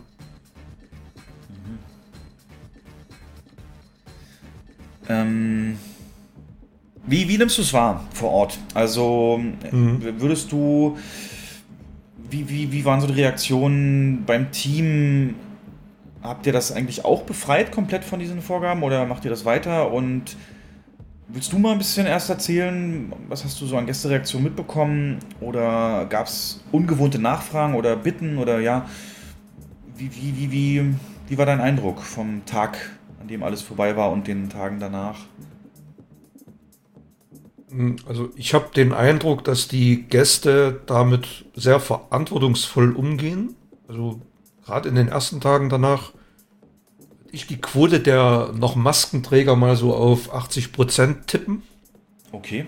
Also ein Großteil der Gäste hat tatsächlich noch Maske getragen. Und äh, das ist mittlerweile ein bisschen weniger geworden. Ich hatte gestern Dienst, da war es vielleicht so die Hälfte. Also das würde ja eindeutig darauf hinweisen, dass so die Unbekümmertheit, das Vertrauen zurückkommt. Und Kino hat sich ja auch in der Pandemie immer einen sehr guten Namen gemacht mit einer, mit einer teilweise makellosen Bilanz, was die Gefahr angeht, sich da anstecken zu können. Das haben wir auch hier immer wieder betont, dass Ja. es ähm, aufgrund der örtlichen Gegebenheiten und der Maßnahmen vor Ort, Klimaanlage, ne, Luft- und Weltraum, genau. Genau. Ähm, klar, es ist nicht komplett ausgeschlossen, aber die Wahrscheinlichkeit ist doch eher geringer, als in, in einem Restaurant sich anzustecken. Und das führt meines Erachtens momentan gerade dazu, dass so die Unbekümmertheit ein bisschen zurückkehrt. Ich hoffe mal, dass es keine Eintagsfliege ist, dass es ein, dauerhaft so bleibt. Und ähm, auch was die Auslastung angeht, sehen wir wieder, wir sehen wieder Saalpläne, die ein bisschen, das ist ein ganz ungewohntes Bild, dass irgendwie so eine Traube zusammensitzt. Das kennst du wahrscheinlich auch. Ähm, Aber bei den Mitarbeitern ist es so, dass wir, also der Großteil der Mitarbeiter behält die Maske auf. Also ich, wenn ich unten im Foyer bin, ich habe meine Maske auch noch auf. Weil es ist ja nie auszuschließen, dass man direkten Kundenkontakt mal hat, sei es eine Beschwerde oder eine Nachfrage und also ne, ich weiß ja nicht, wer mir da gegenübersteht. Also in der Übergangszeit, ich persönlich habe für mich entschieden, ich trage die Maske weiterhin. Also stellt ihr frei euren Leuten? Naja, quasi musst du das ja freistellen. Oder gut, du kannst das über das Hausrecht anweisen. Du kannst selbst anweisen, dass Gäste Maske tragen müssen. Über Hausrecht, genau. Über Hausrecht. Gut, für Mitarbeiter sieht die Sache schon anders aus. Da muss man mit dem Betriebsrat eine ähm, Einigung finden, wenn da einer vorhanden ist, der dann äh, im Prinzip die Maßnahmen mitgeht und sagt, ja, wir wollen das so. Und wir haben jetzt zum Beispiel gesagt mit unserem Betriebsrat, wir werden uns das Ganze mal angucken bis nach Ostern. Äh, solange haben wir für die Mitarbeiter, da sind die Regeln recht simpel. Also wir haben entsprechend Maskenpflicht äh, für Mitarbeiter und Testpflicht für Mitarbeiter, was das aber auch bei uns sehr einfach ist, weil wir haben direkt im Haus haben wir ein Testzentrum äh, von einer Mhm. lokalen Apotheke, kann man also zum Dienstbeginn schnell rüber und in Firmenkleidung kann man da auch ähm, an der Schlange vorbei, falls da eine sein sollte. Und da haben wir, sind auch alle mit einverstanden. Also die Stimmung ist ja ganz klar, ja, ist mir so lieber, Mhm. denn wir, also natürlich, wenn einer jetzt nicht mehr wollte, hätten wir im Moment kein Recht, da ist keine Gefährdungsbeurteilung, müsste es da theoretisch gemacht werden, damit man das verbindlich Ja. machen kann. Ähm, die Zeit haben wir jetzt natürlich nicht. Aber das ist alles äh, noch sehr klar mit klassisch miteinander reden, Kommunikation und äh, geregelt. So ist es ja auch richtig. Ja. Also es ist bei uns im Prinzip genauso. Also da, wo kein Spuckschutz da ist, wird eine Maske getragen. Das machen auch alle Mitarbeiter so. Und aber es ist halt nicht mehr in dem Sinne ähm, anweisbar, weil es über, über die Verordnung oder Landesverordnung nicht mehr umgesetzt ist. Genau, richtig. Und äh, was du sagst mit der, wie hast du es genannt? Ähm, Leichtigkeit, Nachlässigkeit? Nee, irgend so ein Wort hast du gerade verwendet, dass da die Leichtigkeit wieder oder irgendwie so einsetzt. Unbekümmer, Unbekümmertheit. Unbekümmertheit, so, ja. Das war bei uns am ersten Wochenende gefühlt schon stärker. Also ich hatte so den Eindruck, so die Hälfte, Hälfte ist das ungefähr bloß noch. Maske, nicht Maske. Mhm. Das hat sich aber jetzt dann auch bis jetzt gehalten, so die aktuellsten Eindrücke. Ähm, am, am allerersten Tag war es natürlich witzig. Es ist witzig, aber da war dann wirklich noch äh, wirklich sehr oft die ähm, Info an die Gäste nötig, die auch reingekommen sind. Also, wie ist das jetzt? Muss ich, muss ich nicht und so. Das war sehr, sehr unklar. Da haben wir dann. Ja, ja, eben- viele wissen das. Es ist auch gar nicht, man kann es den Leuten auch gar nicht vorwerfen, dass sie nicht wissen, Nee. geht. Es, wir haben immer noch E-Mail-Anfragen, ähm, ähm, muss ich einen Test mitbringen oder so. Das- Also, das ist alles ein Kommunikationsproblem, aber das liegt ja nicht an den Firmen, an, an den Kinos oder an den Einzelhändlern, sondern es liegt einfach an, an der Landesregierung, die das nicht vernünftig kommuniziert. Richtig. Ähm, was du sagtest, die Saalpläne, also es war oft so, dass ähm, vorher natürlich eine Auslastungsgrenze bestand und sich die Kinos dann geeinigt haben, entweder das sogenannte Schachbrettmuster anzuwenden, wo also immer diagonal und vertikal Abstände neben und hinter Buchungen äh, vorgenommen werden und Vorbuchungen, dass da also ringsherum frei ist. Oder bei uns war es so, äh, wir hatten rechts und links neben der Buchung nur freigelassen, oben und unten dann nicht mehr. Aber dennoch, der, dieser, dieser eine Platzabstand, der war da schon. Das war ja auch in jedem Bundesland anders Ja, vorgeschrieben. Ne? richtig. Aufgrund der unterschiedlichen, Ins ja, ja. Und, und Quote, ja genau, Auslastungsquote war da halt unterschiedlich vorgegeben und deswegen dann diese unterschiedlichen Aber Regeln. Du, aber du bist doch auch der Meinung, also man muss mal so eine, eine Lanze für die ganze Branche brechen, oder? Hm. Ich meine, dass Kinos in der ganzen Zeit wirklich sehr verantwortungsvoll mit allem umgegangen sind. Was ich so gelesen habe, mitbekommen habe, auch von anderen Betreibern. Ähm, ich habe nie irgendwie gehört, dass ein Ordnungsamt in ein Kino rein musste, weil da irgendwas nicht umgesetzt wurde oder sonst was. Im Gegensatz zu Restaurants, die schließen mussten. Oder, ne? Also, Ja. ich habe nie irgendwas Negatives über ein Kino gehört. Ja, weil wir immer zu waren. das- nee, klar, ich weiß, was nee, du auch meinst. als wir offen hatten, ne? Also, deswegen. Ja. Sehe ich Ja. ganz genauso. Ähm, natürlich war das ein Kraftakt und im Nachhinein Ja. kann man nur sagen, ohne staatliche Unterstützung hätte es, wäre das nicht gut gegangen für die Kinos. Ähm, die hat wirklich einen Großteil Für, der Kinos in Arsch für viele Kinos nicht, ja. ja. Und das ist ja das andere. Ne? Ab jetzt, mit Auslaufen der Maßnahmen und Einschränkungen, ist natürlich auch kein Geld mehr vom Staat zu kriegen für irgendwelche Ausfälle. Und ab jetzt müssen wir sozusagen wieder auf eigenen Beinen stehen. Und, Und wir brauchen uns nichts vorzumachen, das ist auch einer der Gründe, warum die Maßnahmen auslaufen. Da bin ich fest davon überzeugt. Meinst du nicht auch?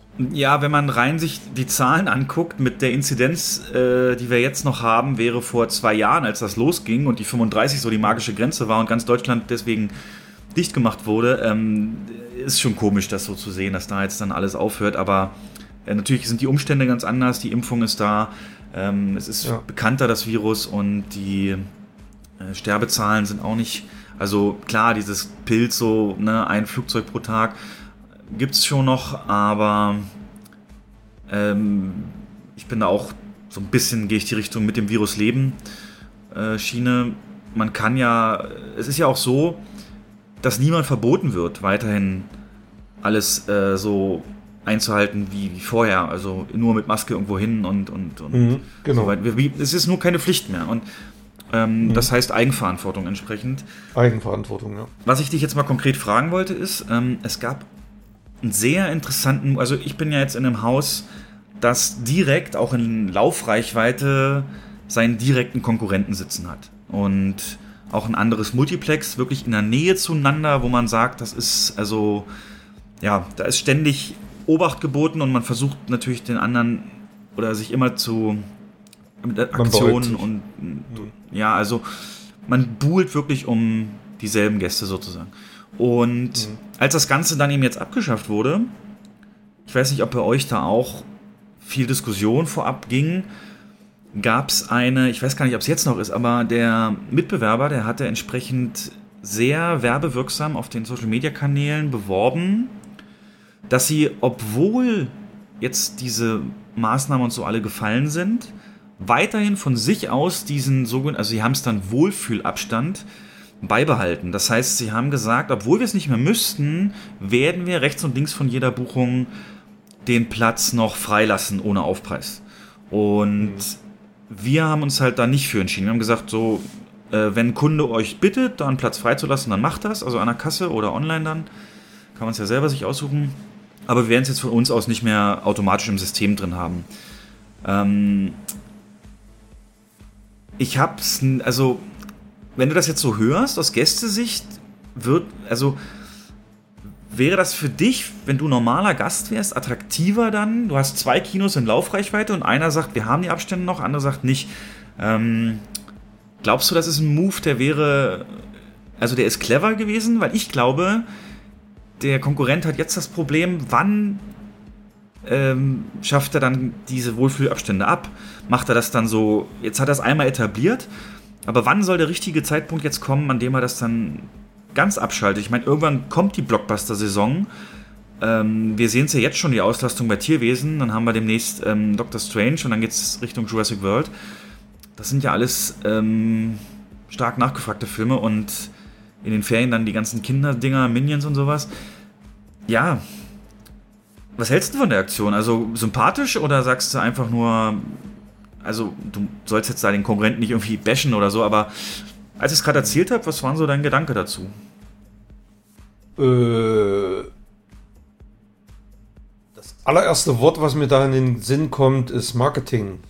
Ist natürlich ein Instrument, um sich abzuheben, um so ein Alleinstellungsmerkmal zu setzen. Und das macht er damit ja auch. Was ja überhaupt nicht verwerflich ist. Es ist ja in Ordnung. Ne? Also jeder, jeder Kunde kann das selber für sich entscheiden. Ich würde jetzt primär, wenn ich jetzt dort wohnen würde, ich würde primär erstmal schauen, welches Kino für mich ähm, am sympathischsten ist, wo ich mich am wohlsten fühle, was technisch besser ausgestattet ist und was ein besseres Programm bietet. Und ähm, danach würde ich wahrscheinlich auch sowas in Betracht ziehen.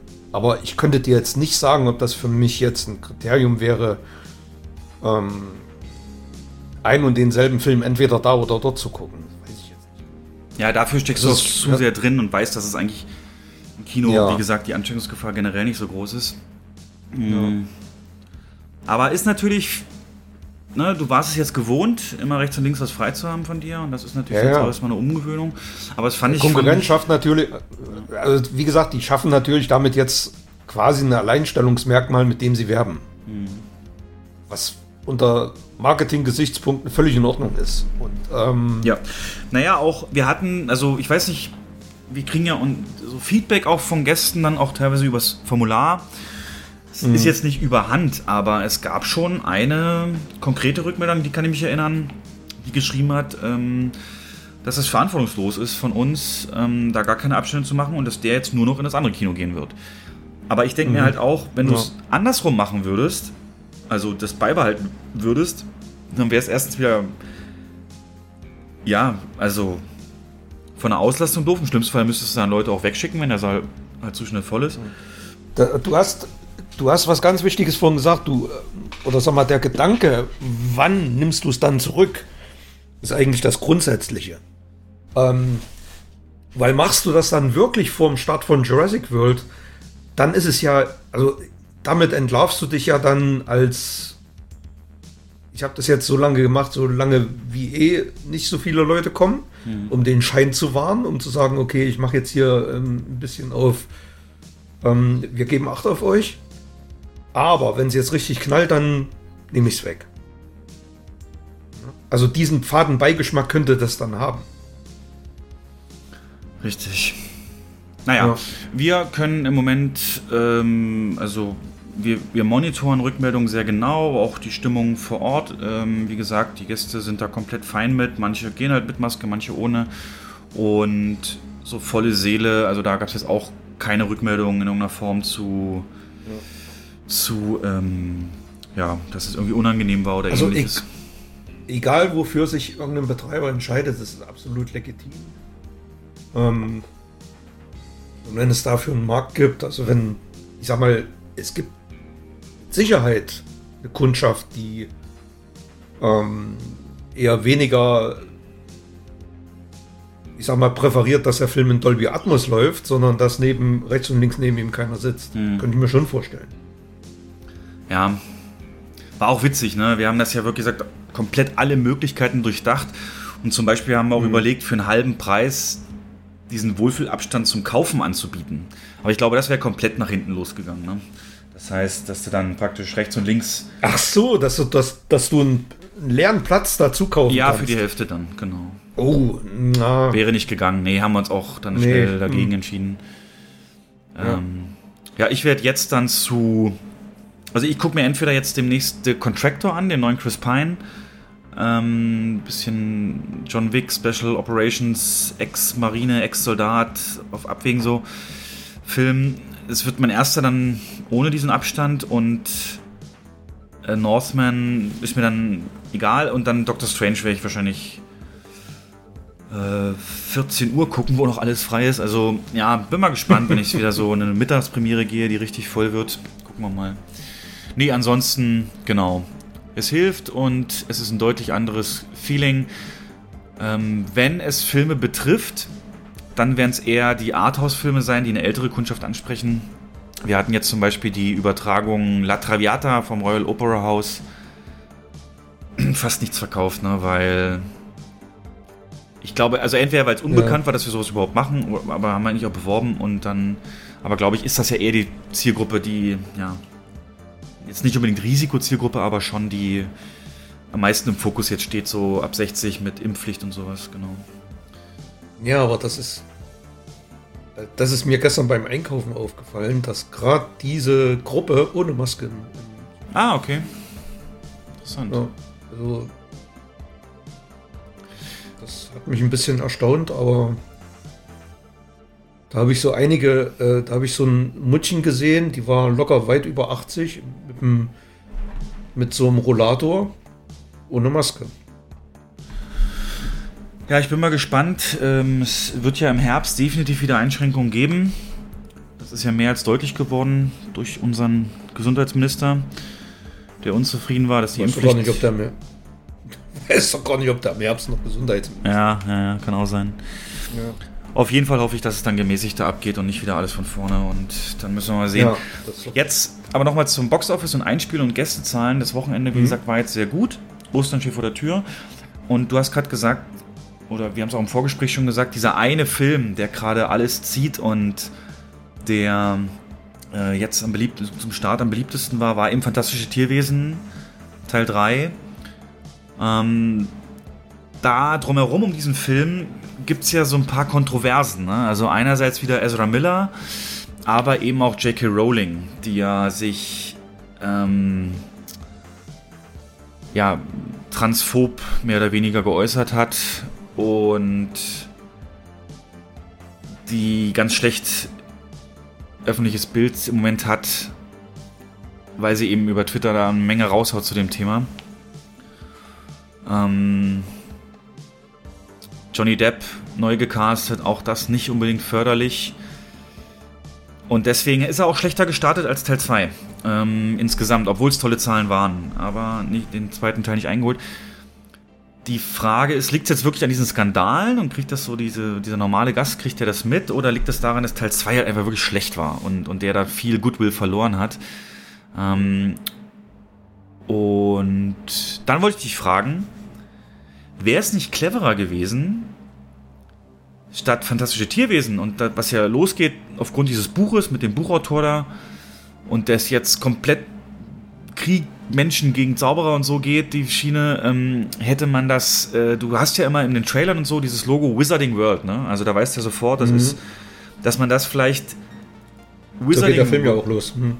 Wizarding World, Doppelpunkt, ähm, äh, Dumbledores Geheimnisse. Oder, weißt du, so wie Star Wars, Rogue One, Star Wars, äh, keine Ahnung, Episode 8, Star Wars, Han Solo und so weiter.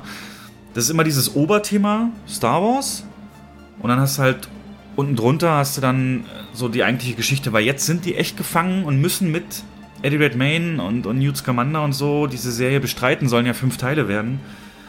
Aber laut den ersten Kritiken passt der jetzt schon, ist der so eine Nebenfigur eigentlich mehr oder weniger, weil es jetzt halt komplett auf Grindelwald und Dumbledore rausgeht. Das ist ja, das ist ja, weil es um die fantastischen Tierwesen gar nicht mehr geht. Nee, nee, überhaupt nicht. Der, ne, der Film hat was im Titel, was im Film selber gar nicht stattfindet. Das ist klar, siehst du diese fantastischen Tierwesen noch, aber die sind halt Beiwerk.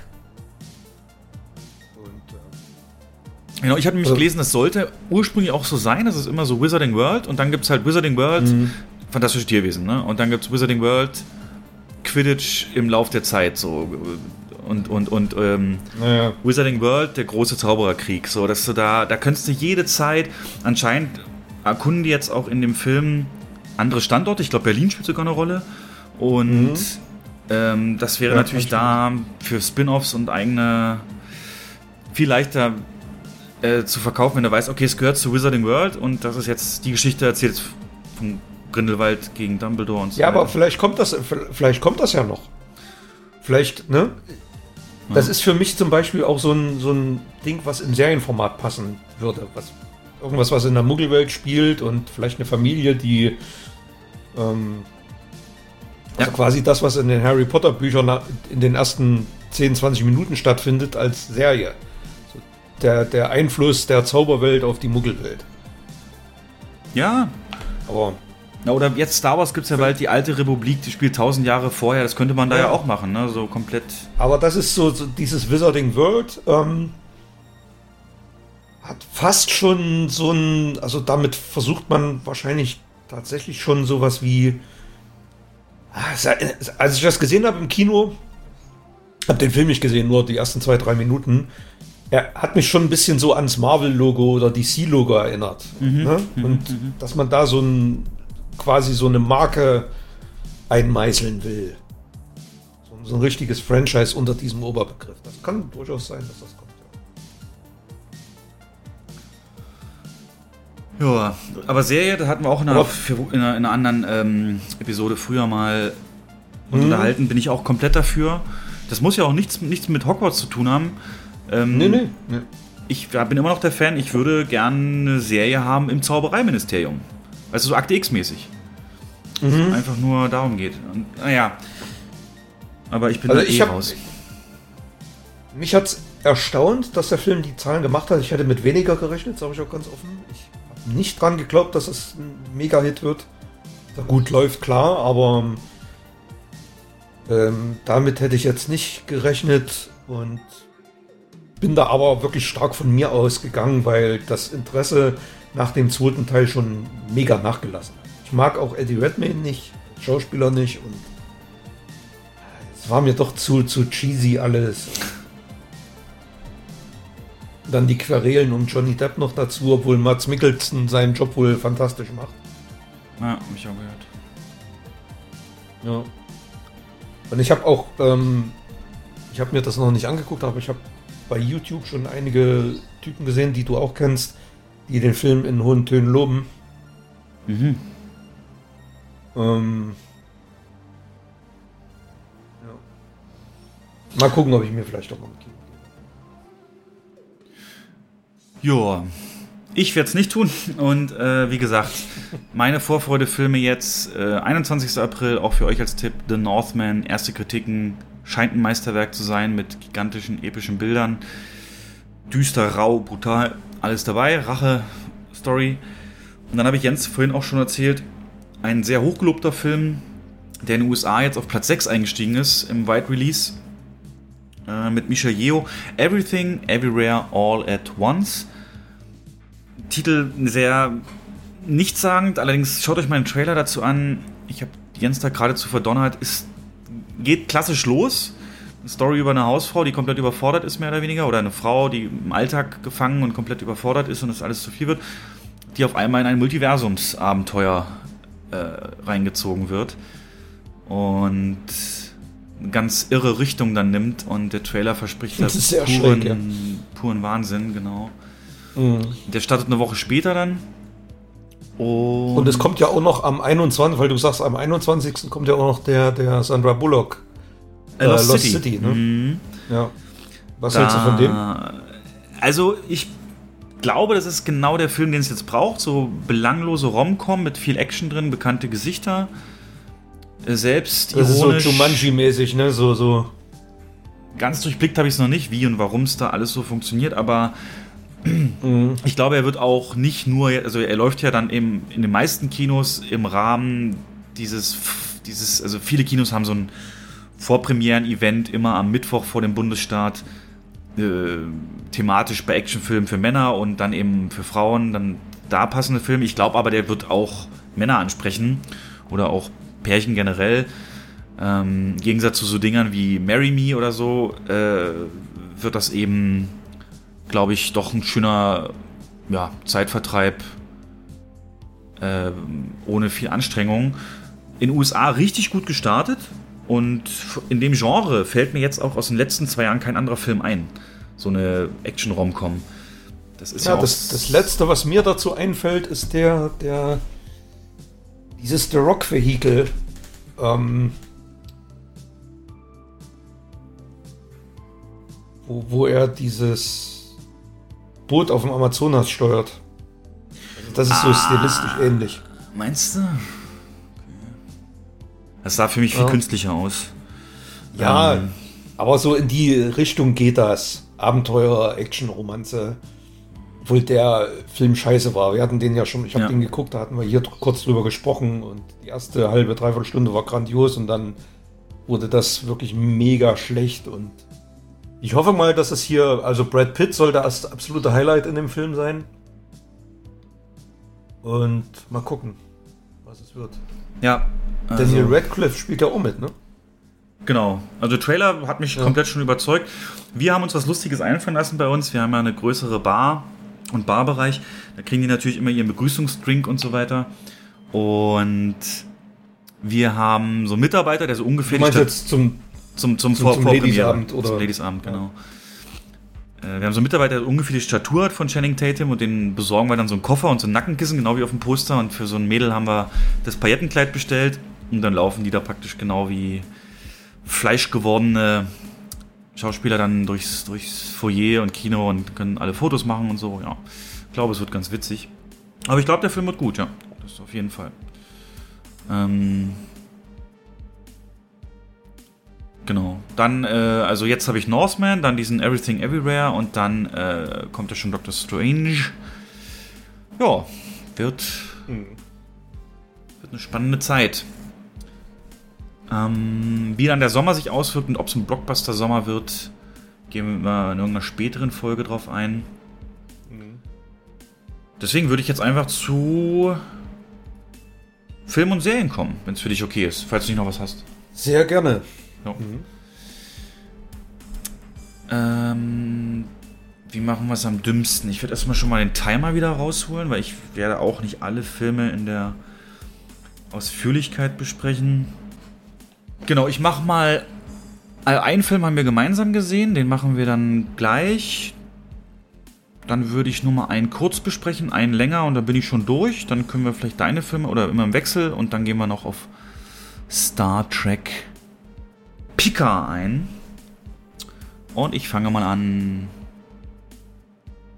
mit The Adam Project, Netflix-Produktion. Ähm, Ryan Reynolds in der Hauptrolle, die Jennifer Garner ebenfalls. Und es geht darum, dass in der Zukunft, in der nahen Zukunft, der Ryan Reynolds-Charakter ein ja, mehr oder weniger Raumschiff stiehlt, das durch die Zeit reisen kann. Und er reist eben 30 Jahre zurück äh, und besucht sein junges Ich. Ähm, und, und, und muss mit dem dafür sorgen, dass der Bösewicht nicht an die Macht kommen kann, indem er eben in der Vergangenheit da etwas verändert. Und, oder die Bösewichtin in dem Fall, die da intrigant ähm, alles da entsprechend vorbereitet. Aber auch in der Zeit zurückreist und ihn verfolgt. Also wir haben da futuristische Gegner, Waffen und so weiter mit dem klassischen Ryan Reynolds Humor, Sprüche, Selbstreferenzen, äh, Star Wars Referenzen und einem fantastischen Kinderdarsteller. Mist. Mach einfach weiter. Ja, es macht also riesen Spaß, den beiden zuzugucken, auch Jennifer Garner und ich habe also was von was die Optik angeht, war es einer der ersten Netflix-Filme, wo ich gedacht habe, scheiße, der wäre perfekt fürs Kino gewesen. Also der muss sich vor nichts verstecken. Das sind richtig tolle Einstellungen, Kamera, Effekte lassen manchmal zu wünschen übrig. Es gibt so einen Verjüngung, Verjüngungseffekt von, von der Bösewichtin, der ist richtig gruselig, creepy, der ist ganz schlecht. Aber das spielt nicht so die Rolle, weil es nur wenig ist und am Ende. Und da habe ich mir den Kameramann mal rausgesucht. Das ist ein Deutscher. Tobias Schließler nennt er sich, ähm, 1958 in Baden-Württemberg geboren, hat unter anderem seine ersten Fußstapfen mit Free Willy 3 gemacht, hat aber auch inszeniert Hancock oder die Entführung der U-Bahn Pelham 123, ähm, der Tony Scott äh, Actioner mit typischen Tony Scott Schnittgewitter, aber vor allen Dingen Battleship und äh, daher wusste ich schon, weswegen es mir so anscheinend gefällt. Dann auch Schön und das Biest und auch jetzt zuletzt Boston, ähm, über diesen Anschlag dort. Also wusste ich gar nicht, dass wir jetzt, also sind wir ja doch, also es gibt doch mehr als Emmerich da von uns drüben, jetzt mit mhm. Gerd Nefzer und dem hier, also fällt mir immer mehr auf. Und genau, aber hier habe ich gedacht, geil, perfekt fürs Kino. Schade, erstmals dachte ich, dass der nicht im Kino kam. Und ähm, hat aber auch tolle Momente, wo Ryan Reynolds mal wirklich Schauspieler muss. Natürlich ist der oft witzig und viel witzig und typische Ryan Reynolds Humor und Blicke und alles. Aber es geht halt auch so drum, Lektionen von dem älteren Ich, wenn dich das besucht als Kind so.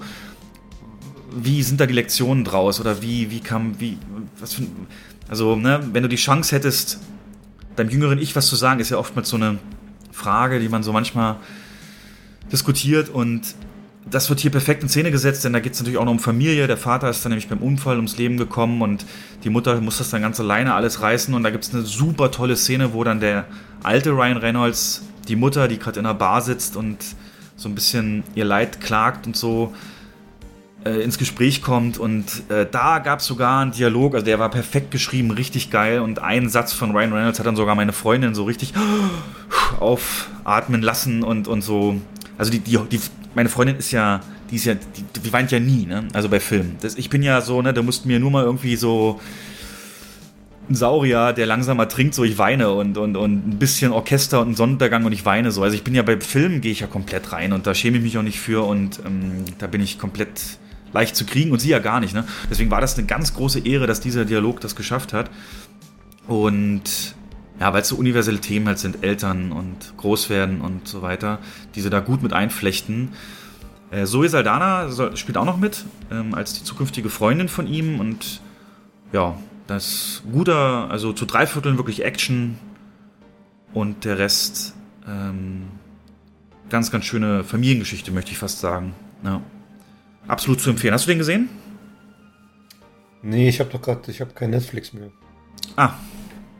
Er hat's wahr gemacht. Aber ist es. aber ist es denn. Ähm, also man, das, was Netflix-Produktion. Ist es eine Netflix-Produktion? Ja, ja. Oder Mhm. was, was denen nachgesagt wird und was ich auch selber schon mehrfach erlebt habe, dass die Filme sehr aufwendig produziert sind, sehr gut gemacht und mit einem guten Cast, aber dass das Drehbuch immer scheiße ist. Das war- jetzt ganz oft bei Netflix-Filmen. Und das ist hier aber nicht der Fall, wie du sagst?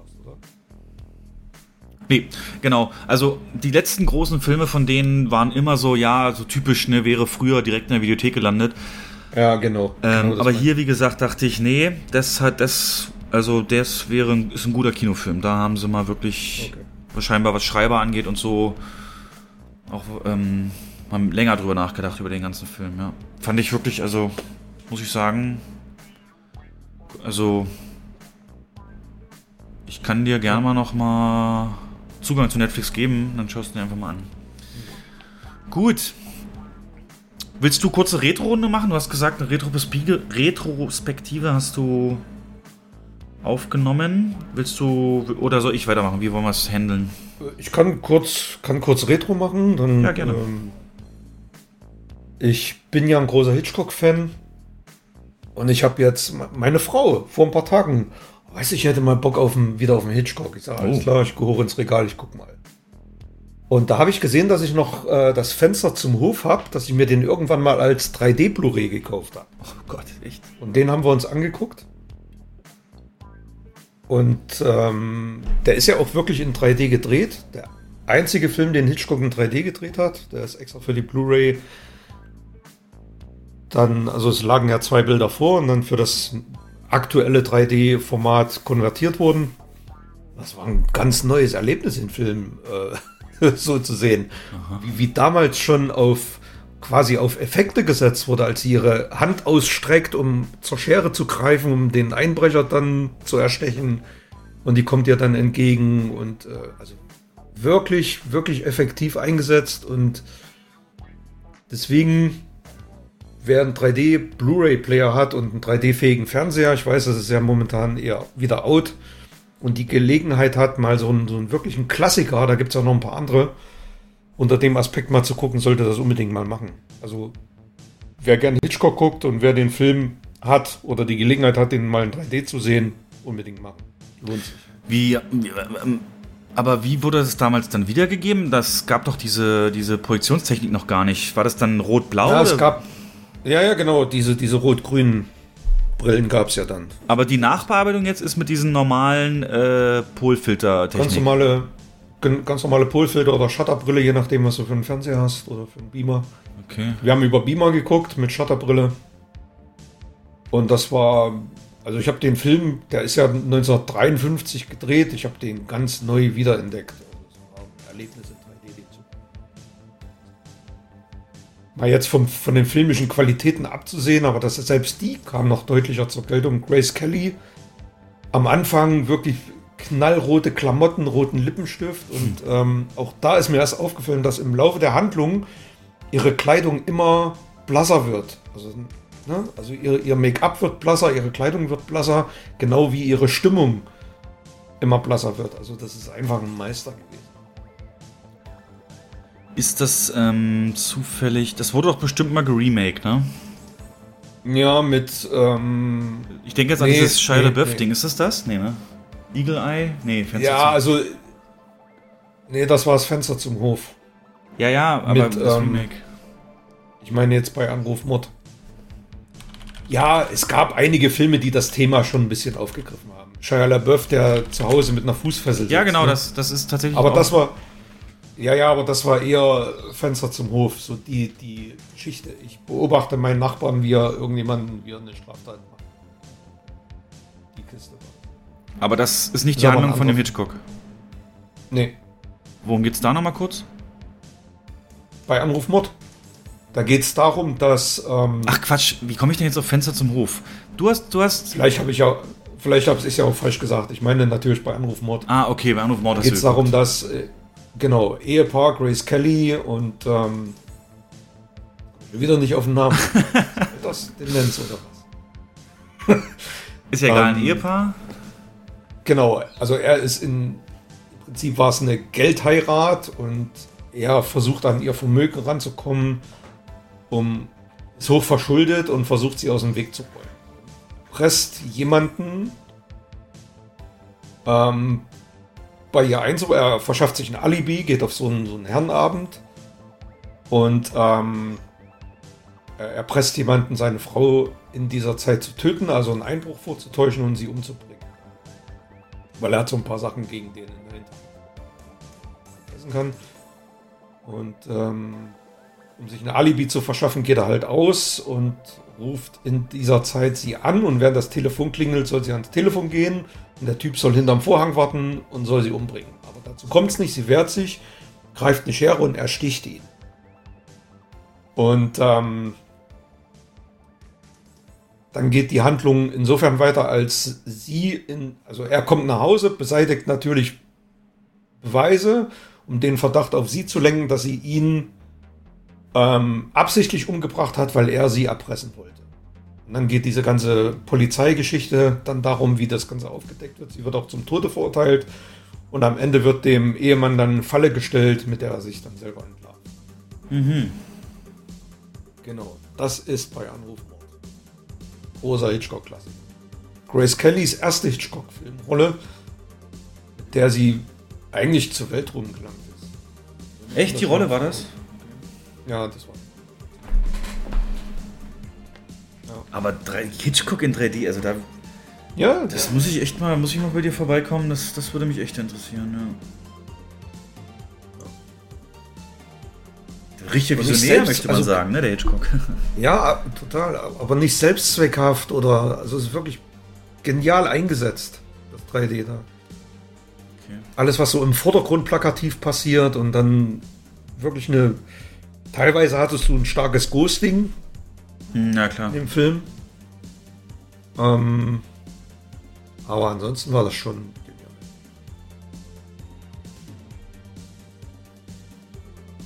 Okay. Nice, nice, nice, nice. Aber toll, eine Frau, die sagt, ich habe mal wieder Lust auf Hitchcock. Ja, Mhm. Da habt ihr euch gefunden, glaube ich. Sehr schön. Ja. Gut. Dann komme ich mal zu Ambulance oder Ambulance. Ähm, denn im Titel ist es so, dass die SL und das A ist natürlich gelb geschrieben, hebt sich ab von Ambulance, weil es spielt in LA, Los Angeles. Und das ist der neue Michael Bay-Film. Daher auch das Intro der heutigen Folge und Michael Bay hat First-Person-Kameras, äh, Drohnen für sich entdeckt.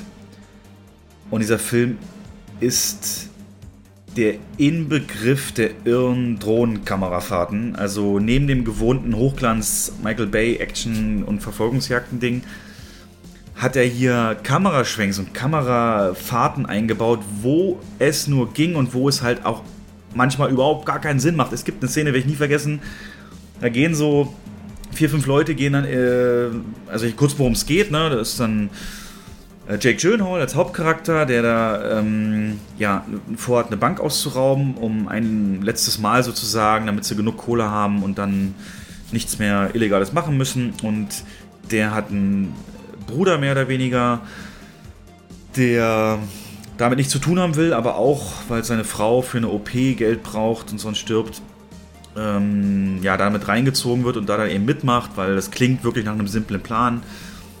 Aber natürlich geht es nicht gut. Ähm, durch einen Zufall kommen da Polizisten dann rein, während sie gerade den Überfall machen. Und das Ganze äh, ja, eskaliert. Und alle aus der Crew werden getötet, bis auf Jake Gyllenhaal und eben sein Bruder, die dann in einem Krankenwagen, neuester Bauart, äh, stark motorisiert, auf die Flucht gehen. Und ja, wie würde ich es beschreiben? So ein bisschen so, stell dir halt Speed vor, ganz klar, mit klassisch Michael Bay-Elementen. Aber was ich sagen wollte, wo es dann zum Beispiel losgeht und die in so eine Tiefgarage gehen, hat er scheinbar wirklich so eine Kamera auf so eine, so eine Rolli gestellt und dann fährt die Kamera halt über den, also wirklich in einem Affentempo äh, auf die Leute zu, wie sie halt in eine Tiefgarage reingehen.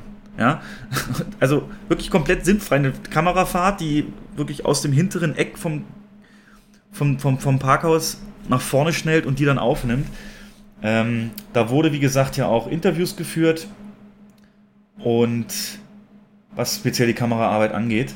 Kameras zoomen auf irgendwas zu. Es gibt alle möglichen Drohnenschüsse, die dann durch Dinge durchfliegen, sich von Häusern herunterstürzen. Dann dreht sich die Kamera und landet irgendwann in dem Krankenwagen. Und ich habe die ganze Zeit gedacht, warum? Kamerabewegungen werden beim Filmemachen eigentlich dazu eingesetzt, um etwas ganz Spezielles zu erzielen. Kameramoves haben eine Bedeutung. Ein Zoom kann etwas verdeutlichen, ein Schwenk kann Dynamik erzeugen. Und meistens ist es auch so, wenn man die Kamera platziert, nämlich unterschüssig zu den Figuren, dann soll das irgendwie etwas hervorheben. Zum Beispiel eine Machtposition oder es soll gewisse Spannung oder Grusel erzeugen. Hier ist es aber so, dass das alles völlig wahllos durcheinander geworfen wird. Kameraperspektiven sind schräg von oben, von unten schräg. Sie fliegen auf die Figuren zu, sie fliegen über ihre Köpfe hinweg. Dann ist plötzlich Vogelperspektive. Und das alles, was ich euch jetzt gerade gesagt habe, passiert hintereinander. Jetzt könnte man sagen, ah, eigentlich kann mir egal sein, wo die Kamera ist. Hauptsache das, was da passiert, das ist cool. Und ich liebe es, Jens. Ich liebe es. Also, ich habe das natürlich auch gesehen, bis zu dem Punkt, dass es mich ähm, ja nicht rausholt, aber die Kamera ist manchmal halt wirklich so aufdringlich im Vordergrund, wo du denkst, also du hast einen Dialog und während des Dialoges Cut, wirklich wie gerade gesagt von diesem Kritiker, äh, an der Hausfront nach unten bis zum Eingang und da geht der Dialog dann weiter so, ne? Und also irre, aber ich stehe halt auf sowas. Das ist für mich, das, es bringt da Dynamik rein. Es ist für mich wirklich nie langweilig geworden. Nur, scheinbar hat jetzt. Aber, Ja. aber trotzdem ist der Film mega flop. Ne? Der Film ist Flop, ja. Ja. Aber es liegt am Titel. Denkst du? Weiß ich nicht. Aber hätte ich nicht Ich gewusst, gelesen, dass der von Michael Bay ist, hätte ich ihn auch nicht geguckt. Ja, ich habe gelesen, das ist ein Remake von irgendeinem Dänischen äh, Film. Mhm. Dänischen? Ja. Und ähm, ähm, der ist irgendwie nochmal gute 40% länger als das dänische Original, aber Michael Bay, Mhm. der, also, was, was er da Aber, äh, reinbringt, ja. aber wenn, wa- was du so, wenn ich das so höre, dann klingt das schon sehr stark nach Selbstzweck, oder? Das ist ja einfach selbst. Michael Bay, ich habe es ja schon mal gesagt, die Kamera steht nie still. Und hier bringt er das Ganze auf ein neues Level. Ne? Guck dir beliebigen Michael Bay-Film an, du wirst nie die Kamera komplett still. Selbst bei Die Insel oder so, wenn einer redet, fährt die langsam auf den zu. Und hier ist es halt komplett over the top. Selbstzweck sicherlich auch. Ähm, genau, Selbstzweck hat es auf jeden Fall. Ähm, aber ich muss sagen, bevor wir hier das jetzt so schlecht reden, den Film, ähm, er hat auch wirklich dramatische Momente, wo ich sage, die waren, die haben mich, wie man so schön sagt, on the edge of the seat gehabt. Also wo ich wirklich so dachte, oh, oh, oh. Also wenn dann so der Suchtrupp, bevor sie das äh, Tiefgarage verlassen können mit dem, mit dem Krankenwagen, dann da reinschaut ähm, äh, und, und Jake Gyllenhaal sich dahinter so einem Kittel versteckt und der Schweiß läuft ihm runter und es ist oh, super spannend gewesen. Oder dann denkt er sich natürlich was aus, wie sie die Polizei dann loswerden, weil die haben natürlich Luftüberwachung und alles aktiviert und, und ähm, das ist ein schöner Plan, so ein B-Plot dann, wo aber so Gangster noch mit involviert werden, Latino-Gangster und so weiter und so fort. Und das fand ich schon gut. Auch diese Schau Schauspielerin, die Hauptdarstellerin, diese schwarzhaarige Megan Fox, ähnlicher Typ halt, Michael Bays Typ halt, ähm, ist auch wieder eine starke Frauenfigur. Also Michael Bay, ne, das denkt man immer so, einfach nur Titten, Bauch in die Kamera. Nee, nee, nee. In äh, fast allen Filmen sind das immer starke Figuren. Ne? Auch Scarlett Johansson in, in Die Insel und so weiter.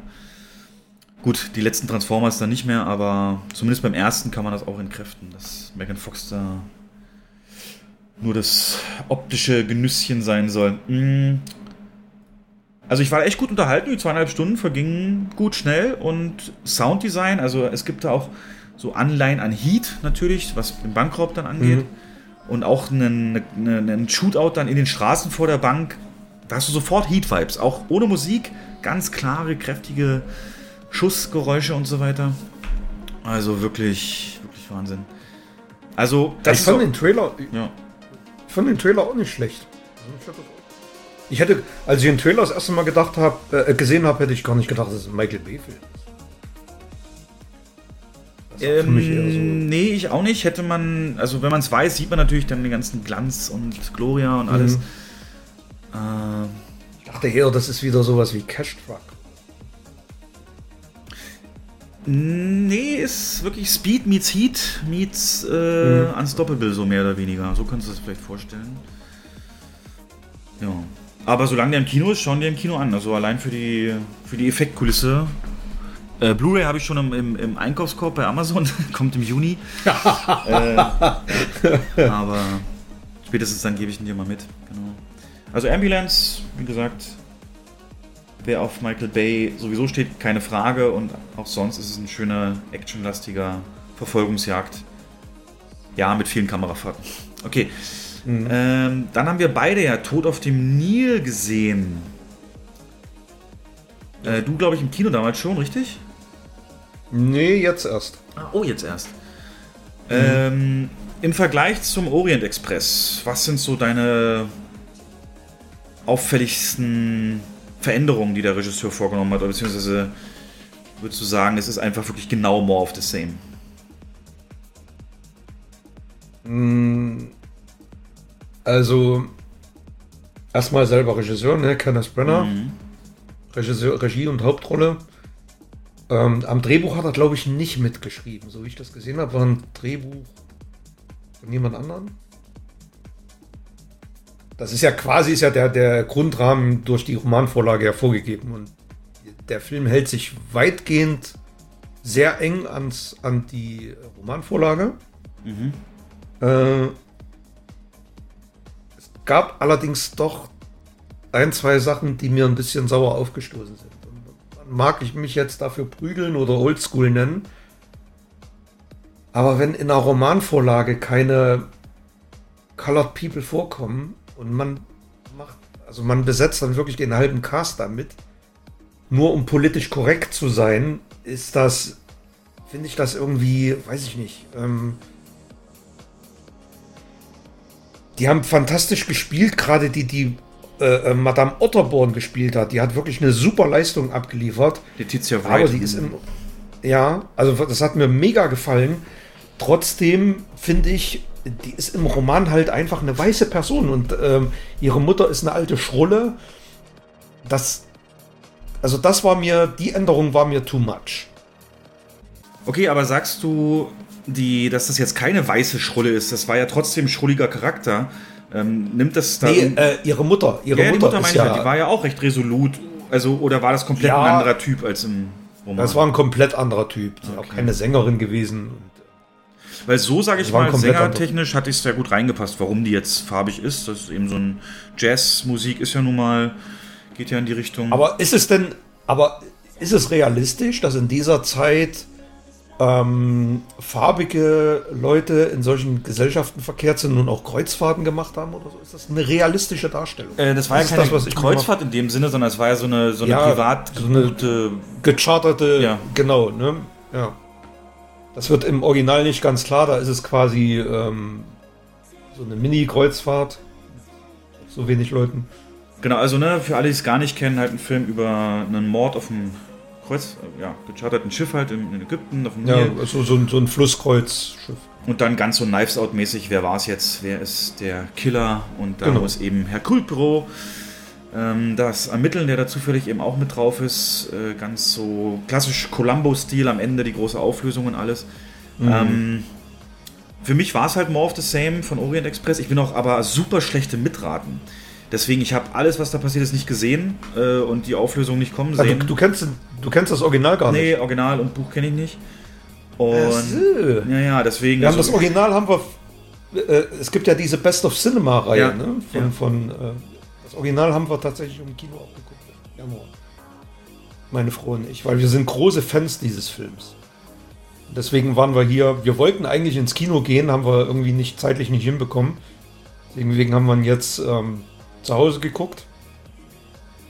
Und meine Frau war am Anfang, ähm, ich sag mal, verwundert. Die dachte, ich habe einen falschen Film drin, als es da im, im Ersten Weltkrieg losging. Aber das war ja bei Mord im Orient Express ähnlich, dass, ich, dass es nicht direkt mit der Handlung eingestiegen ist, sondern so ein bisschen Vorgeschichte gezeigt wurde. Das war auch schon im Original so? Ähm, Nee, im Original nicht. Im, Im Remake vom Mord im Orient Express war auch am, die ersten zehn Minuten hatten auch nichts mit dem Fall zu tun.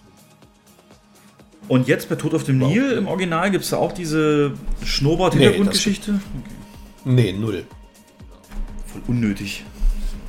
Ja. Zumal das eigentlich ein riesen Goof ist. Ne?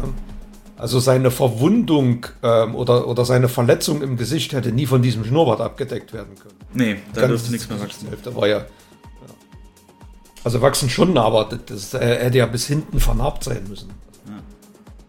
Das war schon ein bisschen unrealistisch. Aber hat mich nicht gestört, war okay. Also Ist halt witzig, ähm, die, ähm, die Kenneth Brenner, Agatha Christie-Filme haben so ein bisschen so einen Fluch auf sich. Ne? Ist dir das aufgefallen, was die Schauspieler angeht? Also im, im ersten spielte Johnny Depp mit und kurz danach kam das mit, äh, Ja, Army Hammer. Hm. Mit genau, und hier ist Army Hammer mit drin, der ähm, ja mehr oder weniger zugeben hat, dass er sexuell erregt wird, wenn er Menschen isst, also im Kannibalismus. Und Letizia Wright, die hier die Otter, Otterborn-Tochter spielt, äh, ist eine Anti- Anti-Impfungs- äh, ganz laut. Also die sagen, Mhm. würdest du nie machen und so. Also auch das alles nicht gut gewesen fürs Marketing, wobei der auch schon längst oder mehrfach verschoben wurde. Aber schöne Unterhaltung. Ja. Was ich dich noch fragen wollte, es spielt ja in Ägypten und es gibt dann die, so ein, so ein äh, speziell dieses markante Abu Simbel, ne? diese, diese, diese sitzenden Mhm. Pharaonen in, in Stein gehauen. Und ähm, gerade die, die, die Außenszenen, also wo, wo, die, wo man das so panoramahaft sieht und die Kamera so über diese Szenerie fliegt, ähm, ist das CGI super schlecht. Und also ja, mehrfach im Film. ja, und jetzt gibt es die Theorie im Netz, dass diese Effekte angelehnt sind an den 60er-Jahre-Film, wo das auch alles mehr oder weniger recht krude war und, und das so ein bisschen Nö. Hommage an den 60er-Jahre-Film war. Das an Originalschauplätzen gedreht, das Original. Echt? 78. Ja. Also es ist an Originalschauplätzen gedreht. Sicher, Direkt Abu Simbel wurde auch versetzt. Äh, war das wahrscheinlich dann erst danach, ne? Also es ist ja heutzutage nicht mehr direkt am Nil. Da durften die sogar noch, da sind die sogar auf die Pyramide ein Stück hochgeklettert, das darf man ja jetzt gar nicht mehr. Ähm, es ist heute alles nur noch mit CGI zu machen, aber damals ist es direkt an Originalschauplätzen gedreht. Ja. Okay, glaubst du also nicht. Ähm, Und aber ansonsten die Handlung, die, diese Felsbrocken, der da runterkommt und es wirkt, das ist sehr originalgetreu alles. Auch die, ähm, die Abfolge, die dann kommt auf dem Schiff, es war alles relativ eins zu eins wie im Originalfilm. okay. Ja, ich fand die Schauspieler sonst fand- alle sehr gut. Ja. Besetzt, also Gal Gadot, es ist die perfekte Besetzung für diese Rolle. Naja, also ich fand, der Tanz So hatte von wenig. Chemie mit Army Hammer.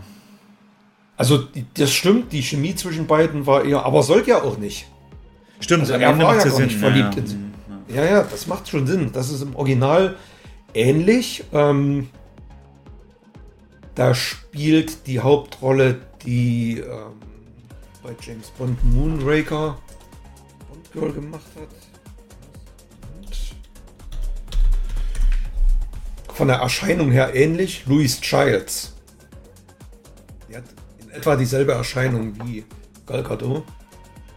Passt perfekt. Aber der ist ab auch 12, ne, der Film. Ist ab 12, ja. Also, da in Ägypten gibt es doch die Szene, wo sie da, kurz bevor sie da von dem Stein fast erschlagen werden, wo er sie einfach mal so fast schon Doggy-Style nimmt, ne? Das fand ich, hätte ich nicht erwartet. Oh ja, ja, ja. War- Da habe ich mir so gedacht, oh, Army Hammer, das passt, passt genau zu ihm. Ja. Äh, was wäre jetzt chronologisch als nächstes dran? Äh, welcher Christi-Roman? Also die arbeiten, die arbeiten ja wohl schon wieder am, an einem weiteren Film. Da, es gibt noch einen mit Peter Ustinov. Äh, das Böse unter der Sonne. Das Und wo ist da das Setting? Also, top. Was ist, ist es auch wieder so ein Insel. geschlossener Raum und wenige Ja, ja, genau. Spielt, spielt auf einer Insel, äh, in, einem, in einem Hotel. So, so Knives Out, aber auf einer Insel mit so viel Sonne und so eine Urlaubsinsel. Ne, mit so einem, und da passiert quasi auch ein Mord, der dann aufgeklärt wird. Quasi ein ähnliches Setting. Die Eternals hast du gesagt. Äh, du hast ihn jetzt gesehen. Ich habe ihn tatsächlich Mhm. ähm, angefangen zu schauen. So zwei Drittel, denke ich mal, habe ich geschafft. Rest habe ich mir durchgelesen, wie es ausgeht. ähm, ist ja von Chloe Zhao gewesen, die ja dann einen Oscar nicht für diesen Film, sondern ihren Vorgängerfilm bekommen hat. Also viel hat man da erwartet und die ersten Kritiken waren ja, ist nicht typisch Marvel. Das war so die Quintessenz. Und würdest du das so unterschreiben? Naja, streckenweise. Also nicht komplett, aber streckenweise würde ich das schon sehen. Allerdings, ich muss sagen, der hat mich positiv überrascht, nachdem ich die ganzen miesen Kritiken gelesen habe. Schlechtester Marvel-Film aller Zeiten und äh, war ich. Ich habe mich gut unterhalten gefühlt. Hat zwar ein paar Längen gehabt, aber gut gemacht, guter Cast und äh, die Story hat mich auch mitgenommen, überzeugt, bis auf eine Sache, zu der kommen wir gleich. Aber ansonsten fand ich den gar nicht so schlecht. Also da gab es im MCU größere Gurken. Zum Beispiel ähm, Black Panther? ähm, Black Panther und Scarlett Johansson, das letzten Auftritt.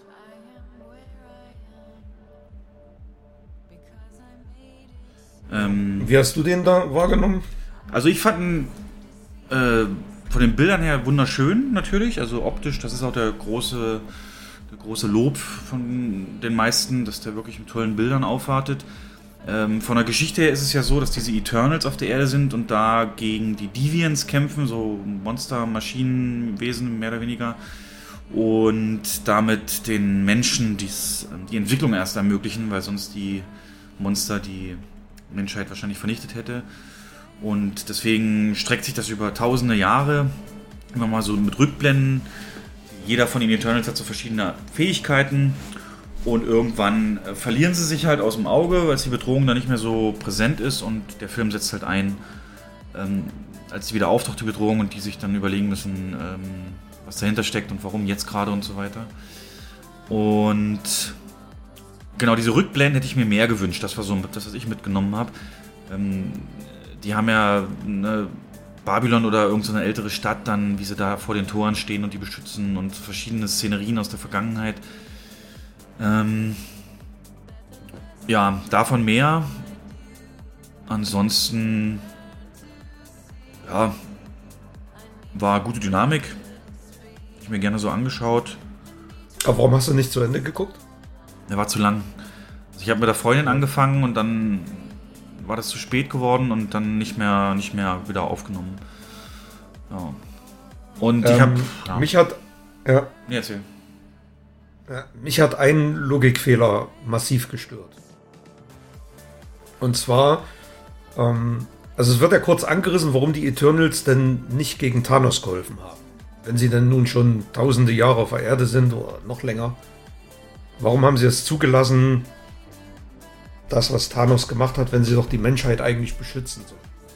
Weil sie. Das war ja auch im Vorfeld der größte Kritikpunkt. Na, im Film wird es doch erklärt, dass es ausschließlich Deviant-Bedrohung sein soll, Genau. diese bekämpfen, alles Genau. andere nicht. Ne? Also sie dürfen nur eingreifen, wenn die ähm, diese, diese Kreaturen, die Deviants da angreifen oder auftauchen. Und aber ihre eigentliche Mission ist ja, ähm, kleiner Spoiler, ihre eigentliche Mission ist ja eigentlich die Menschen als quasi Matrix-mäßige Batterien zu züchten, Energiequelle zu züchten. Na, jetzt erzähl's komplett. Also, wir spoilern jetzt mal komplett, warum das so ist. Jetzt müssen wir müssen ja spoilern, Ja. um den um das zu kritisieren. Also, warum sollen Also- die Menschen gedeihen und sich vermehren? Also, weil im Innern der Erde so eine, so eine Kreatur heranwächst, die aus den Menschen dann die Energie zieht, um quasi geboren zu werden in so einem vulkanähnlichen äh, Berg. Na, und wenn der geboren wird, Und- dann platzt auch der Planet sozusagen, weil der so groß ist. Platzt der Planet, also der Planet wird dabei zerstört und ähm, das, das ist eigentlich für mich ein großes, großes Logikloch, weil wenn sie wirklich auf die Menschheit acht geben und ähm, quasi alles daran setzen, dass die Menschheit sich vermehrt, weil das ist ja das, was ihre Mission ist, dass die Menschen sich vermehren. Warum lassen sie dann zu, dass Thanos die Hälfte der Menschheit tötet oder verschwinden lässt. Warum lassen sie das zu? Habe ich nicht verstanden. Hm. Naja, ich kann es mir nur so erklären, dass halt entsprechend der, der Oberboss, wie nennt man die? Das, das, der, der Oberboss von denen ist so ein Wesen, ähm, so ein Celestial, wo zum Beispiel Genau. bei Guardians of the Galaxy diese eine Raumbasis Nowhere ist und so ein Celestial-Kopf drin, so mehr oder weniger. Ähm, also riesengroß und ähm, bedrohlich.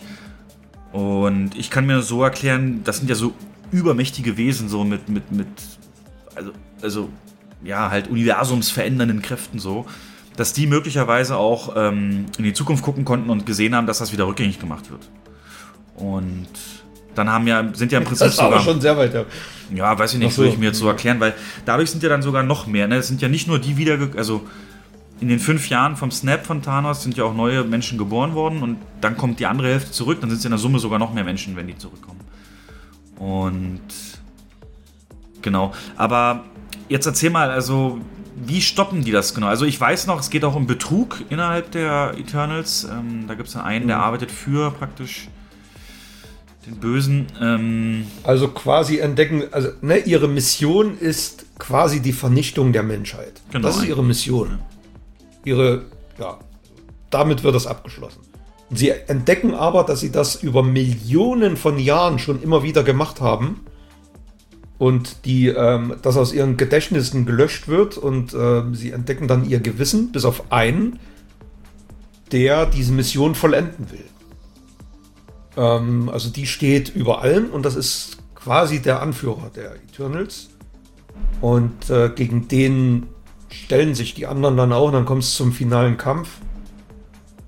Und fand ich einen netten Twist, war auch darstellerisch okay. Ähm, ja, hätte ich so im, also im, bis zur Hälfte des Films, dreiviertel des Films, so eigentlich nicht erwartet, dass es so eine Wendung nimmt. Aber Und jetzt erzähl mir noch mal bitte, wie genau stoppen die jetzt die Geburt von dem Typen? Ich kenne nur diesen einen Screenshot, wo so die Hand aus dem Ozean kommt. Ähm, also wie, wie verhindern die, dass der dann ausbricht, ohne Menschen zu töten? Wie, wie wird das erklärt? Ähm. Ich selber erstmal. Erwischte mich kalt. Nee, weil äh, nee, die Story ist ja, dass er ab einer gewissen Anzahl Menschen genug Energie hat. Und wie stoppen sie ihn jetzt Ja, ohne... der, der, der kommt auch, teil- also die Hand kommt ja raus und dann, ähm, die vereisen das. Also die, das, das wird alles, der erstarrt dann irgendwie. Mal sehen, wahrscheinlich ist der Film tatsächlich so belanglos, dass ich das schon komplett vergessen habe. Aber ist das jetzt... Vielleicht habe ich auch ein... Ist das jetzt Kanon? Also diese Hand, die da rausragt, die ist jetzt, müssten wir jetzt in allen Marvel-Filmen sehen, theoretisch, ne? Also ist das, oder... Ja. Eigentlich ja. Naja, wird ja vielleicht eh alles ähm, mit Doctor Strange dann verändert. Die haben jetzt gespoilert oder gesagt, Doctor Strange Cameos, Auftritte und Überraschungen werden so heftig sein wie alles aus Spider-Man, Avengers und, und sonst wie zusammen. Also die, die, die, die klotzen anscheinend richtig. Ja. So, mal gucken. So, na, auf alle Fälle war denn das am Ende? Also die kämpfen dann, die tun sich zusammen und kämpfen dann ähm, und schaffen das, in- indem sie, da, indem sie das alles erstarren lassen. Okay, na, reicht mir schon, reicht mir schon. Ne? Ja. Wahrscheinlich war es auch zu spät, als ich hingeguckt habe. Ja, wie viele Punkte Ja. würdest du geben?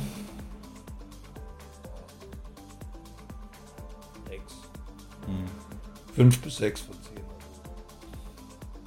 von zehn. Unterer Durchschnitt. Aber nicht so schlimm wie Black Widow.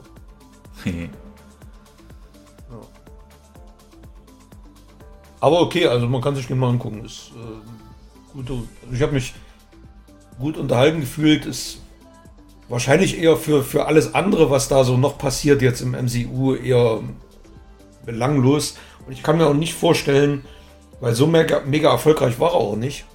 Es ist auch keine Fortsetzung angekündigt. Nee. Naja.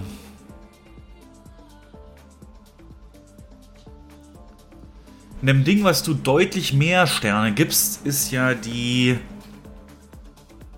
äh, Star Trek PK-Serie. Und Oh. da weiß ich, haben wir mal über die erste Staffel geredet, da waren wir auch schon unterschiedlicher Meinung. Also ich muss dazu sagen, ich habe es nie gesehen.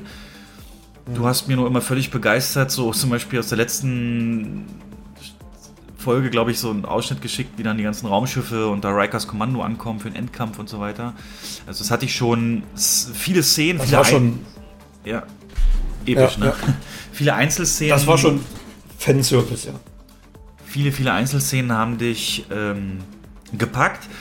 Die Frage bei so einer Serie ist natürlich das, das, das über, übergeordnete Handlungsfeld, ob das stimmig ist und so weiter. Und jetzt haben wir halt die Staffel 2, Staffel 3 schon angekündigt mit nahezu dem kompletten Cast, der zurückkehrt. Und äh, da habe ich schon öfter von diesen Reviewern gesprochen, äh, Red Letter Media, die sich da die große Star Trek-Fans sind, die in jedem Film, den sie besprechen, irgendeine Star Trek-Vergleich und Referenz mit reinbringen können, weil sie so viel Ahnung haben. Und die haben sich dem auch vorgenommen und sind zumindest bis Folge 4 und 5 ähm, überhaupt nicht freundlich zu dem Film und leiten das so ein. We watched episodes four and five. Yes, we did. I have a new theory. Uh huh.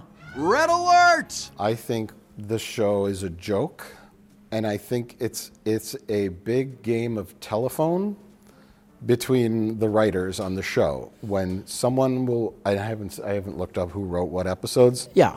I'm just just barfing this out, up, you know. I think someone wrote a pilot and then said, "Here, you write the next one." Well, what's it? I don't know. And then someone wrote the next one, and they said, "Well," they looked back at the previous two scripts and were like, "Okay, I guess we'll do this." And then someone wrote the next one, and and You mean what were my first thoughts? yeah. the reason why I bring up my theory is because between episodes four and five, it's like two completely different shows. And I was like, what? Episode four is continuing on the, the, the storyline that they're in 2024 and that the world is shit and that this uh, uh, fascist government is going to eventually take power and the seeds of that are being set. It's very political. Yes. This place is a pressure cooker. And then the episode after that is like a giant wet fart that has nothing to do with the previous episode. They're, they're going to a dinner party. They're, they're, they're in a James Bond dinner party operation, to, and then there's Picard's ancestor is a female astronaut who's planning a mission to, to Europa. You know, you know what the problem with this is? Also, grundsätzlich sagen sie halt, ne, es wäre, als hätten die Autoren Stille Post gespielt und einer hat, einer hat das Ein Telefon. ja, hingelegt und dann haben sie gesagt, ja, nehmen wir und ich schreibe was eigenes und speziell ein riesiger Bruch zwischen Folge 4 und 5 drin, ähm, wo es eben Ja. bis, zum, bis, zum, bis zum vierten so komplett politisch mit auch Flüchtlingen und Abschieben und äh, Regierungen, diktatorische Züge und so. Und äh, dann passiert in 5, was komplett damit nichts mehr zu tun hat. Ähm, das ist so der Hauptkritikpunkt. Was sagst du denn dazu, dass das keine Konsistenz hat in sich? Ich weiß, was die ansprechen, ich weiß, was die meinen. Ich habe zwischen nach Episode 4 auch so einen Bruch wahrgenommen. Und ich fand auch 5 und 6 nicht mehr so gelungen wie die vier Folgen davor. Und ähm, dass es jetzt stilistisch komplett anders ist, so wie sie das darstellen, oder dass die, die äh, Screenwriter Stille Post gespielt haben, hier mach du mal die nächste Episode. Das glaube ich nicht. Ich glaube schon, dass man hier einen kompletten Handlungsrahmen hat, der bis zum Ende durchgescriptet ist. Weil letzten Endes das, was Sie ansprechen, Episode 4, diese Flüchtlingsthematik, ähm, hat schon jetzt in der letzten eine Bedeutung bekommen, weil die Frau, die da quasi ähm, da eine Rolle spielt in 4, auch in Episode 6 eine große Rolle spielt. das wurde da in Episode 4 vorbereitet. Alles weitere wären jetzt zu starke Spoiler. Und also ich gehe insofern mit der Kritik mit, dass ich qualitativ einen kleinen Abfall gesehen habe bei 5 und 6. Ähm, hoffe aber doch, äh, ich habe ja eine Theorie, wo es hinaus, worauf es hinausläuft. Und ähm, also ich wäre, es wäre total geil, wenn das so wäre. Aber ähm, insgesamt bin ich dennoch sehr zufrieden mit der Serie. Deu also deutlich besser als die erste Season. Ähm, okay, also das heißt im Prinzip erschließt sich vieles noch und dieser Stilwechsel durch die späteren Folgen. Habe ich es richtig verstanden? Ja, also es tritt ja dann auch ein alter Bekannter wieder auf. Ähm, ich weiß nicht, ob dir der Nunien Sung was sagt, der Ja, Data klar. gebaut hat. Und ähm, die Figur, die hier eine wichtige Rolle spielt, ist auch wieder von Brent Spiner gespielt und ist wohl quasi ein Vorfahre von Nunien Sung, weil er auch Sung mit Namen, Nachnamen heißt. Und macht im Jahr 2024, zu der die Serie jetzt spielt, die Season, ähm, ähm, experimentiert mit gen genetischen Manipulationen und hat eine Tochter, die, wie sich jetzt rausgestellt hat, auch genetisch erschaffen wurde, quasi ein Klon ist. Und äh, darum dreht sich das Ganze. Und äh, die Rolle von Q ist mir noch sehr unklar. Ich glaube nicht, dass Q der Bösewicht ist in der Season. Bin fest davon überzeugt, dass sich das noch herausstellen wird, dass alles das, was er hier gemacht hat, ähm, einen Sinn hat oder einen Zweck hat. Und wenn das so kommt, wie ich vermute, dann wird das richtig genial am Ende. Also, um es mal runterzubrechen, ich glaube und ich hoffe, dass Picard letzten Endes für die Entstehung der Burg verantwortlich sein wird.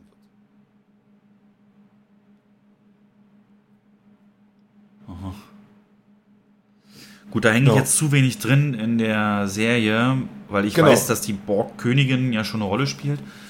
Ähm, Spielt eine Rolle, ja. Wir können mal noch zwei ganz konkrete Punkte, die die ansprechen, dir mal präsentieren. Und zwar einmal tritt ja ein Charakter auf aus der Originalserie. Und der scheint auch mehr oder weniger reingestopft zu sein. Hört ihr das mal an. Um, but we'll talk about timelines. But uh, so I'm like, so we go from this modern day, politically charged episode that deals with all these issues of today to batshit Star Trek because they reference the one of the worst episodes of the original series. I don't know if you Gary Seven. I'm Supervisor 194, codename Gary 7. Purpose of mission? To prevent Earth civilization from destroying itself before it can mature into a peaceful society. Yeah. That was a deep cut.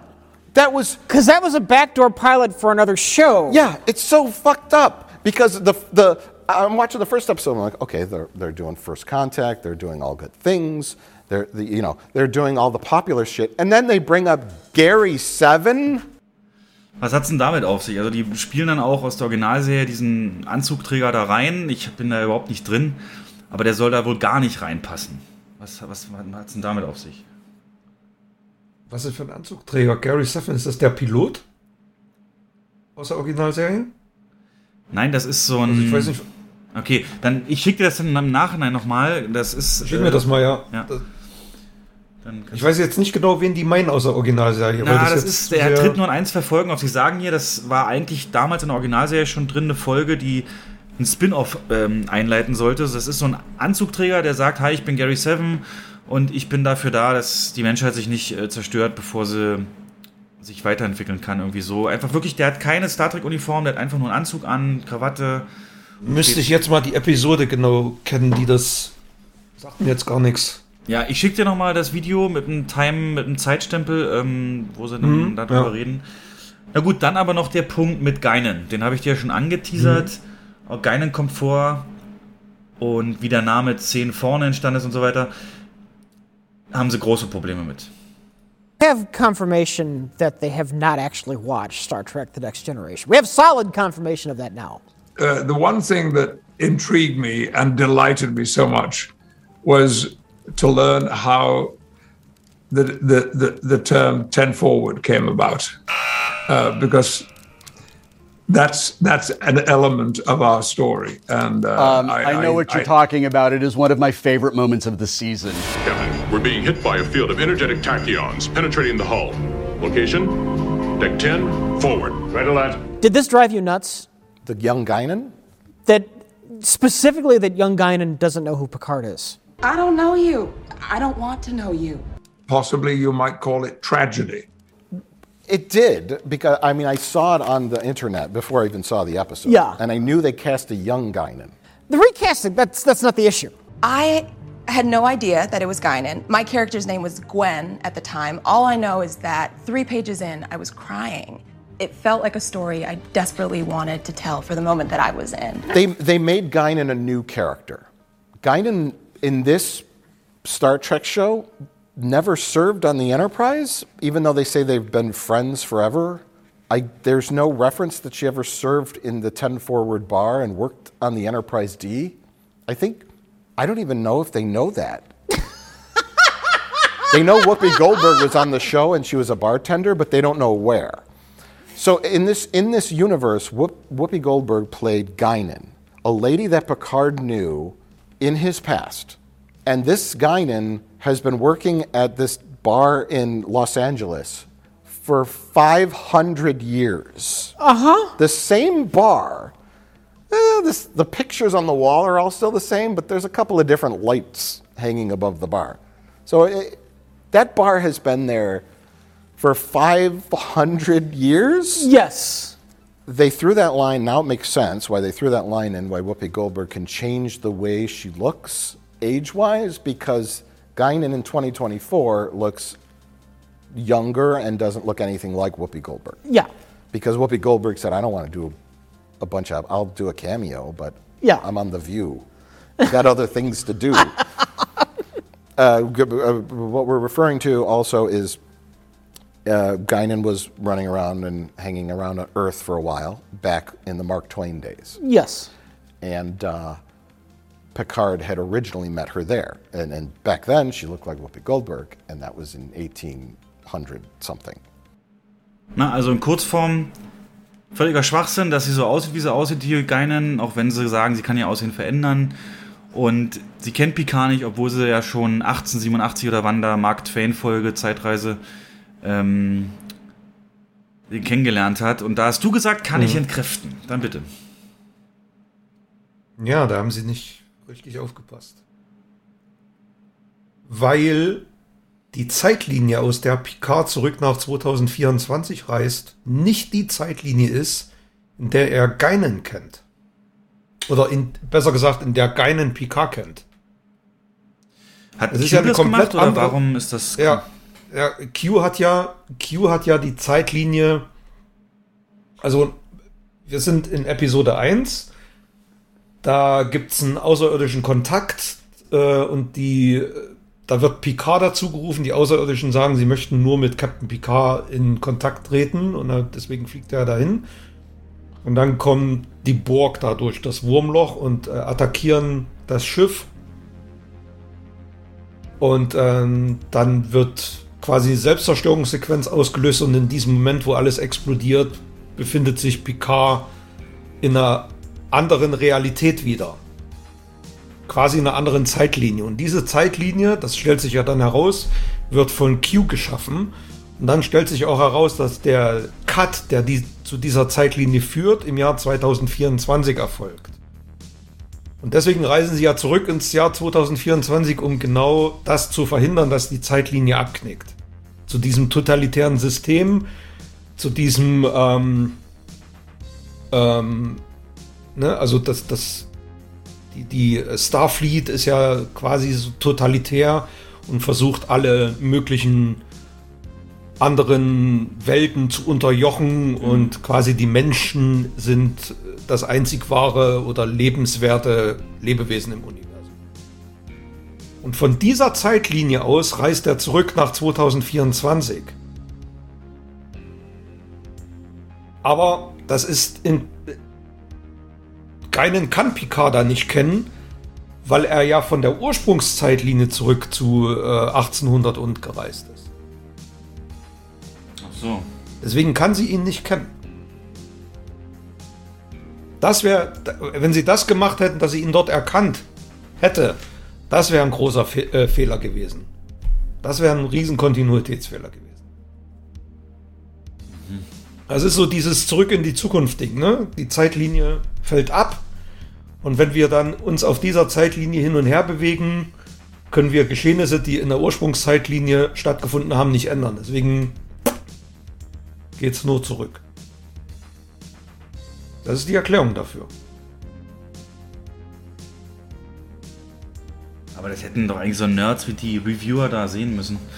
Hm. Okay. Und das wurde auch in, also das wurde, habe ich schon in vielen Foren gelesen und ähm, da kam auch immer gleich wieder genau, genau wieder diese selbe Antwort. Auch bei Filmstarts und so, ja, äh, hätten die sich nicht kennen müssen, nein. Und dann wird genau das als Erklärung angegeben. Der reist von einer, von einer ganz anderen Zeit zurück in die Vergangenheit. Und in dieser Zeit, in dieser totalitären, hat er Geinen ja auch gar nicht kennengelernt in der Zukunft. Da ist ein Picard, ähm, nicht Captain der Enterprise, der irgendwie Geinen in, in 10 vorne hat, sondern da ist Picard Admiral, der die Vernichtung von anderen äh, Welten zu verantworten hat. Deswegen kann er Geinen dort nicht kennen und deswegen kann er auch Data nicht kennen und deswegen kann er von dort auch nicht zurückgereist sein, um Geinen in der Vergangenheit zu treffen. Mhm. Das ist die Erklärung. Okay. Ja, wie gesagt, äh, Season 3 angekündigt mit einfach nur, hey, sie kommt und dann Namenseinblendung der Original-Crew, bis auf Will Wheaton, den haben sie, der darf nur diese ja. Show moderieren, die drumherum ist. Ähm, was mich zu einer letzten Frage für diesen Podcast führt, ähm, die fand ich hochinteressant im, im Netz gesehen, im Zusammenhang mit dem Jurassic World 3 Trailer oder eben auch jetzt hier, ne, die ganzen Leute kommen zurück und Nostalgie, Keule und so weiter. Ähm, und was jetzt gerade passiert ist in, im Mainstream, ne, wir in, bei allen großen Franchises und so weiter, die ganzen ikonischen Dinge aus den, aus, aus den Filmen, mit denen wir groß geworden sind oder die konsumiert haben im Vor-Internet-Zeitalter, also der Millennium Falke, Jurassic Park an sich, die Saurier dort, der Ecto 1, Ghostbusters und so weiter alles hoch erkennbar, Nostalgie, unser Herz schlägt höher und der Trailer jetzt Picard Season 3 spielt ja genau da rein. Hey, ihr seht alle nochmal, alle kommen wieder und so weiter. Ähm, Spider-Man-Effekt. Spider-Man, genau. Und die Frage, die sich gestellt wird, was hat die heutige Generation eigentlich da an Äquivalenten? Also, ähm, hier schreiben sie in dem Forum dann, ja, okay, es gibt die Marvel-Filme, aber auch die kommen ja eigentlich von den Comics. Also jetzt nicht so komplett eine Neuerschaffung wie jetzt ein Jurassic mhm. Park, wie so ein Ecto 1 und so weiter.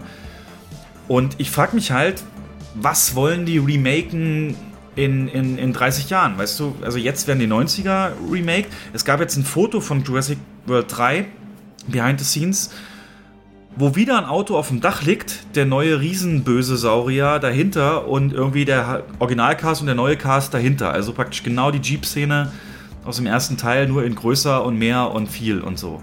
Also wirklich fast eins zu eins Shots Wiederholung, ne, was auch Episode 7 gemacht hat und so weiter. Und immer dieses, wisst ihr noch, wisst ihr noch, wisst ihr noch, wisst ihr noch.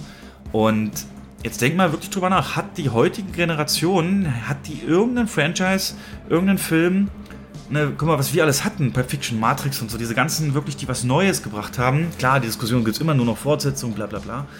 Gibt auch tolle Originalfilme, hatten wir, logisch. Hatten wir schon mal, ja. ja. Hatten wir schon. Aber was wollen die eigentlich remaken in 20, 30 Jahren? Ne?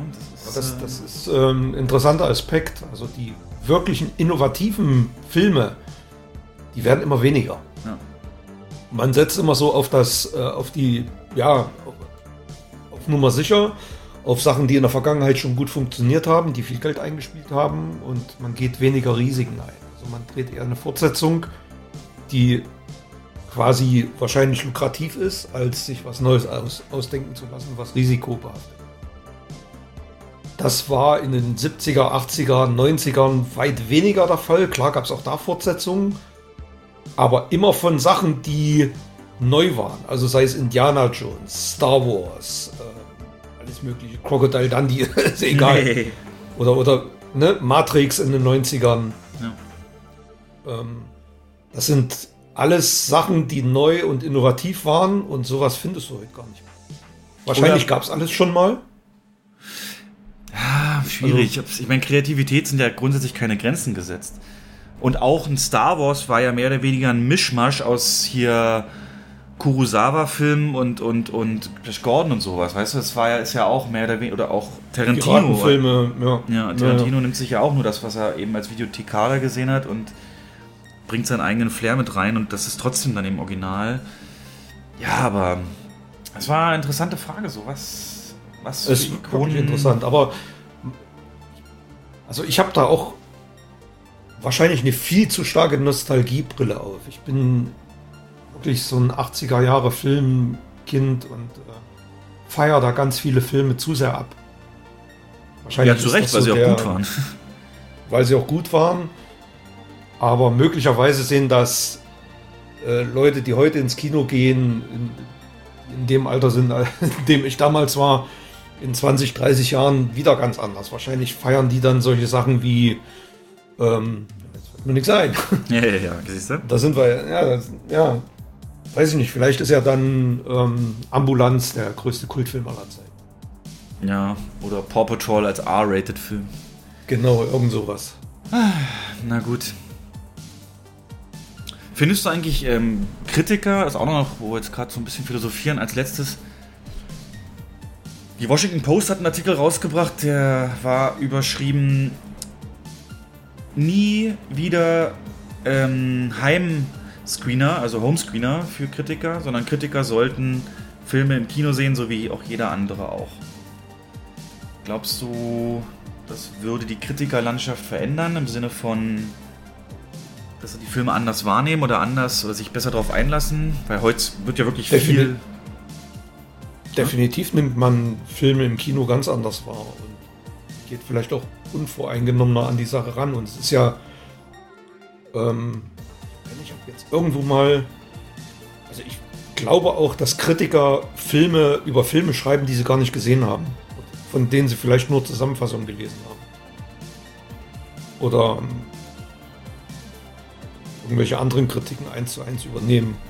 Kann ich mir durchaus vorstellen. Deswegen ja. Aber dazu wird es nicht kommen, weil viele Filme ja gar nicht mehr ins Kino kommen gestreamt werden. Aber so dieses gute, diese gute alte Pressevorführung, wie sie früher mal gab, das ist ja selten geworden.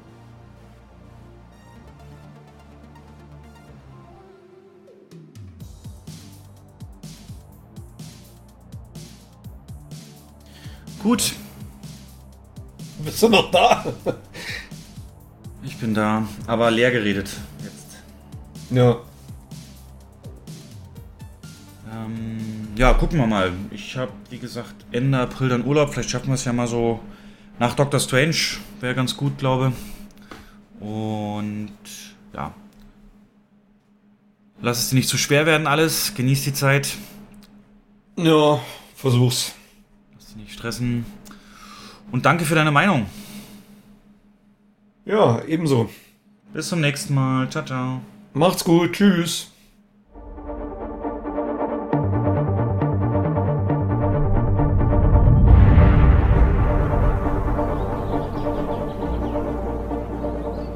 Wanda. Ich wusste, irgendwann tauchst du hier auf. Ich habe Fehler gemacht und Menschen wurden verletzt. Ich bin nicht hier, um über Westview zu sprechen. Warum bist du dann hier? Wir brauchen deine Hilfe. Wobei, Was weißt du über das Multiversum?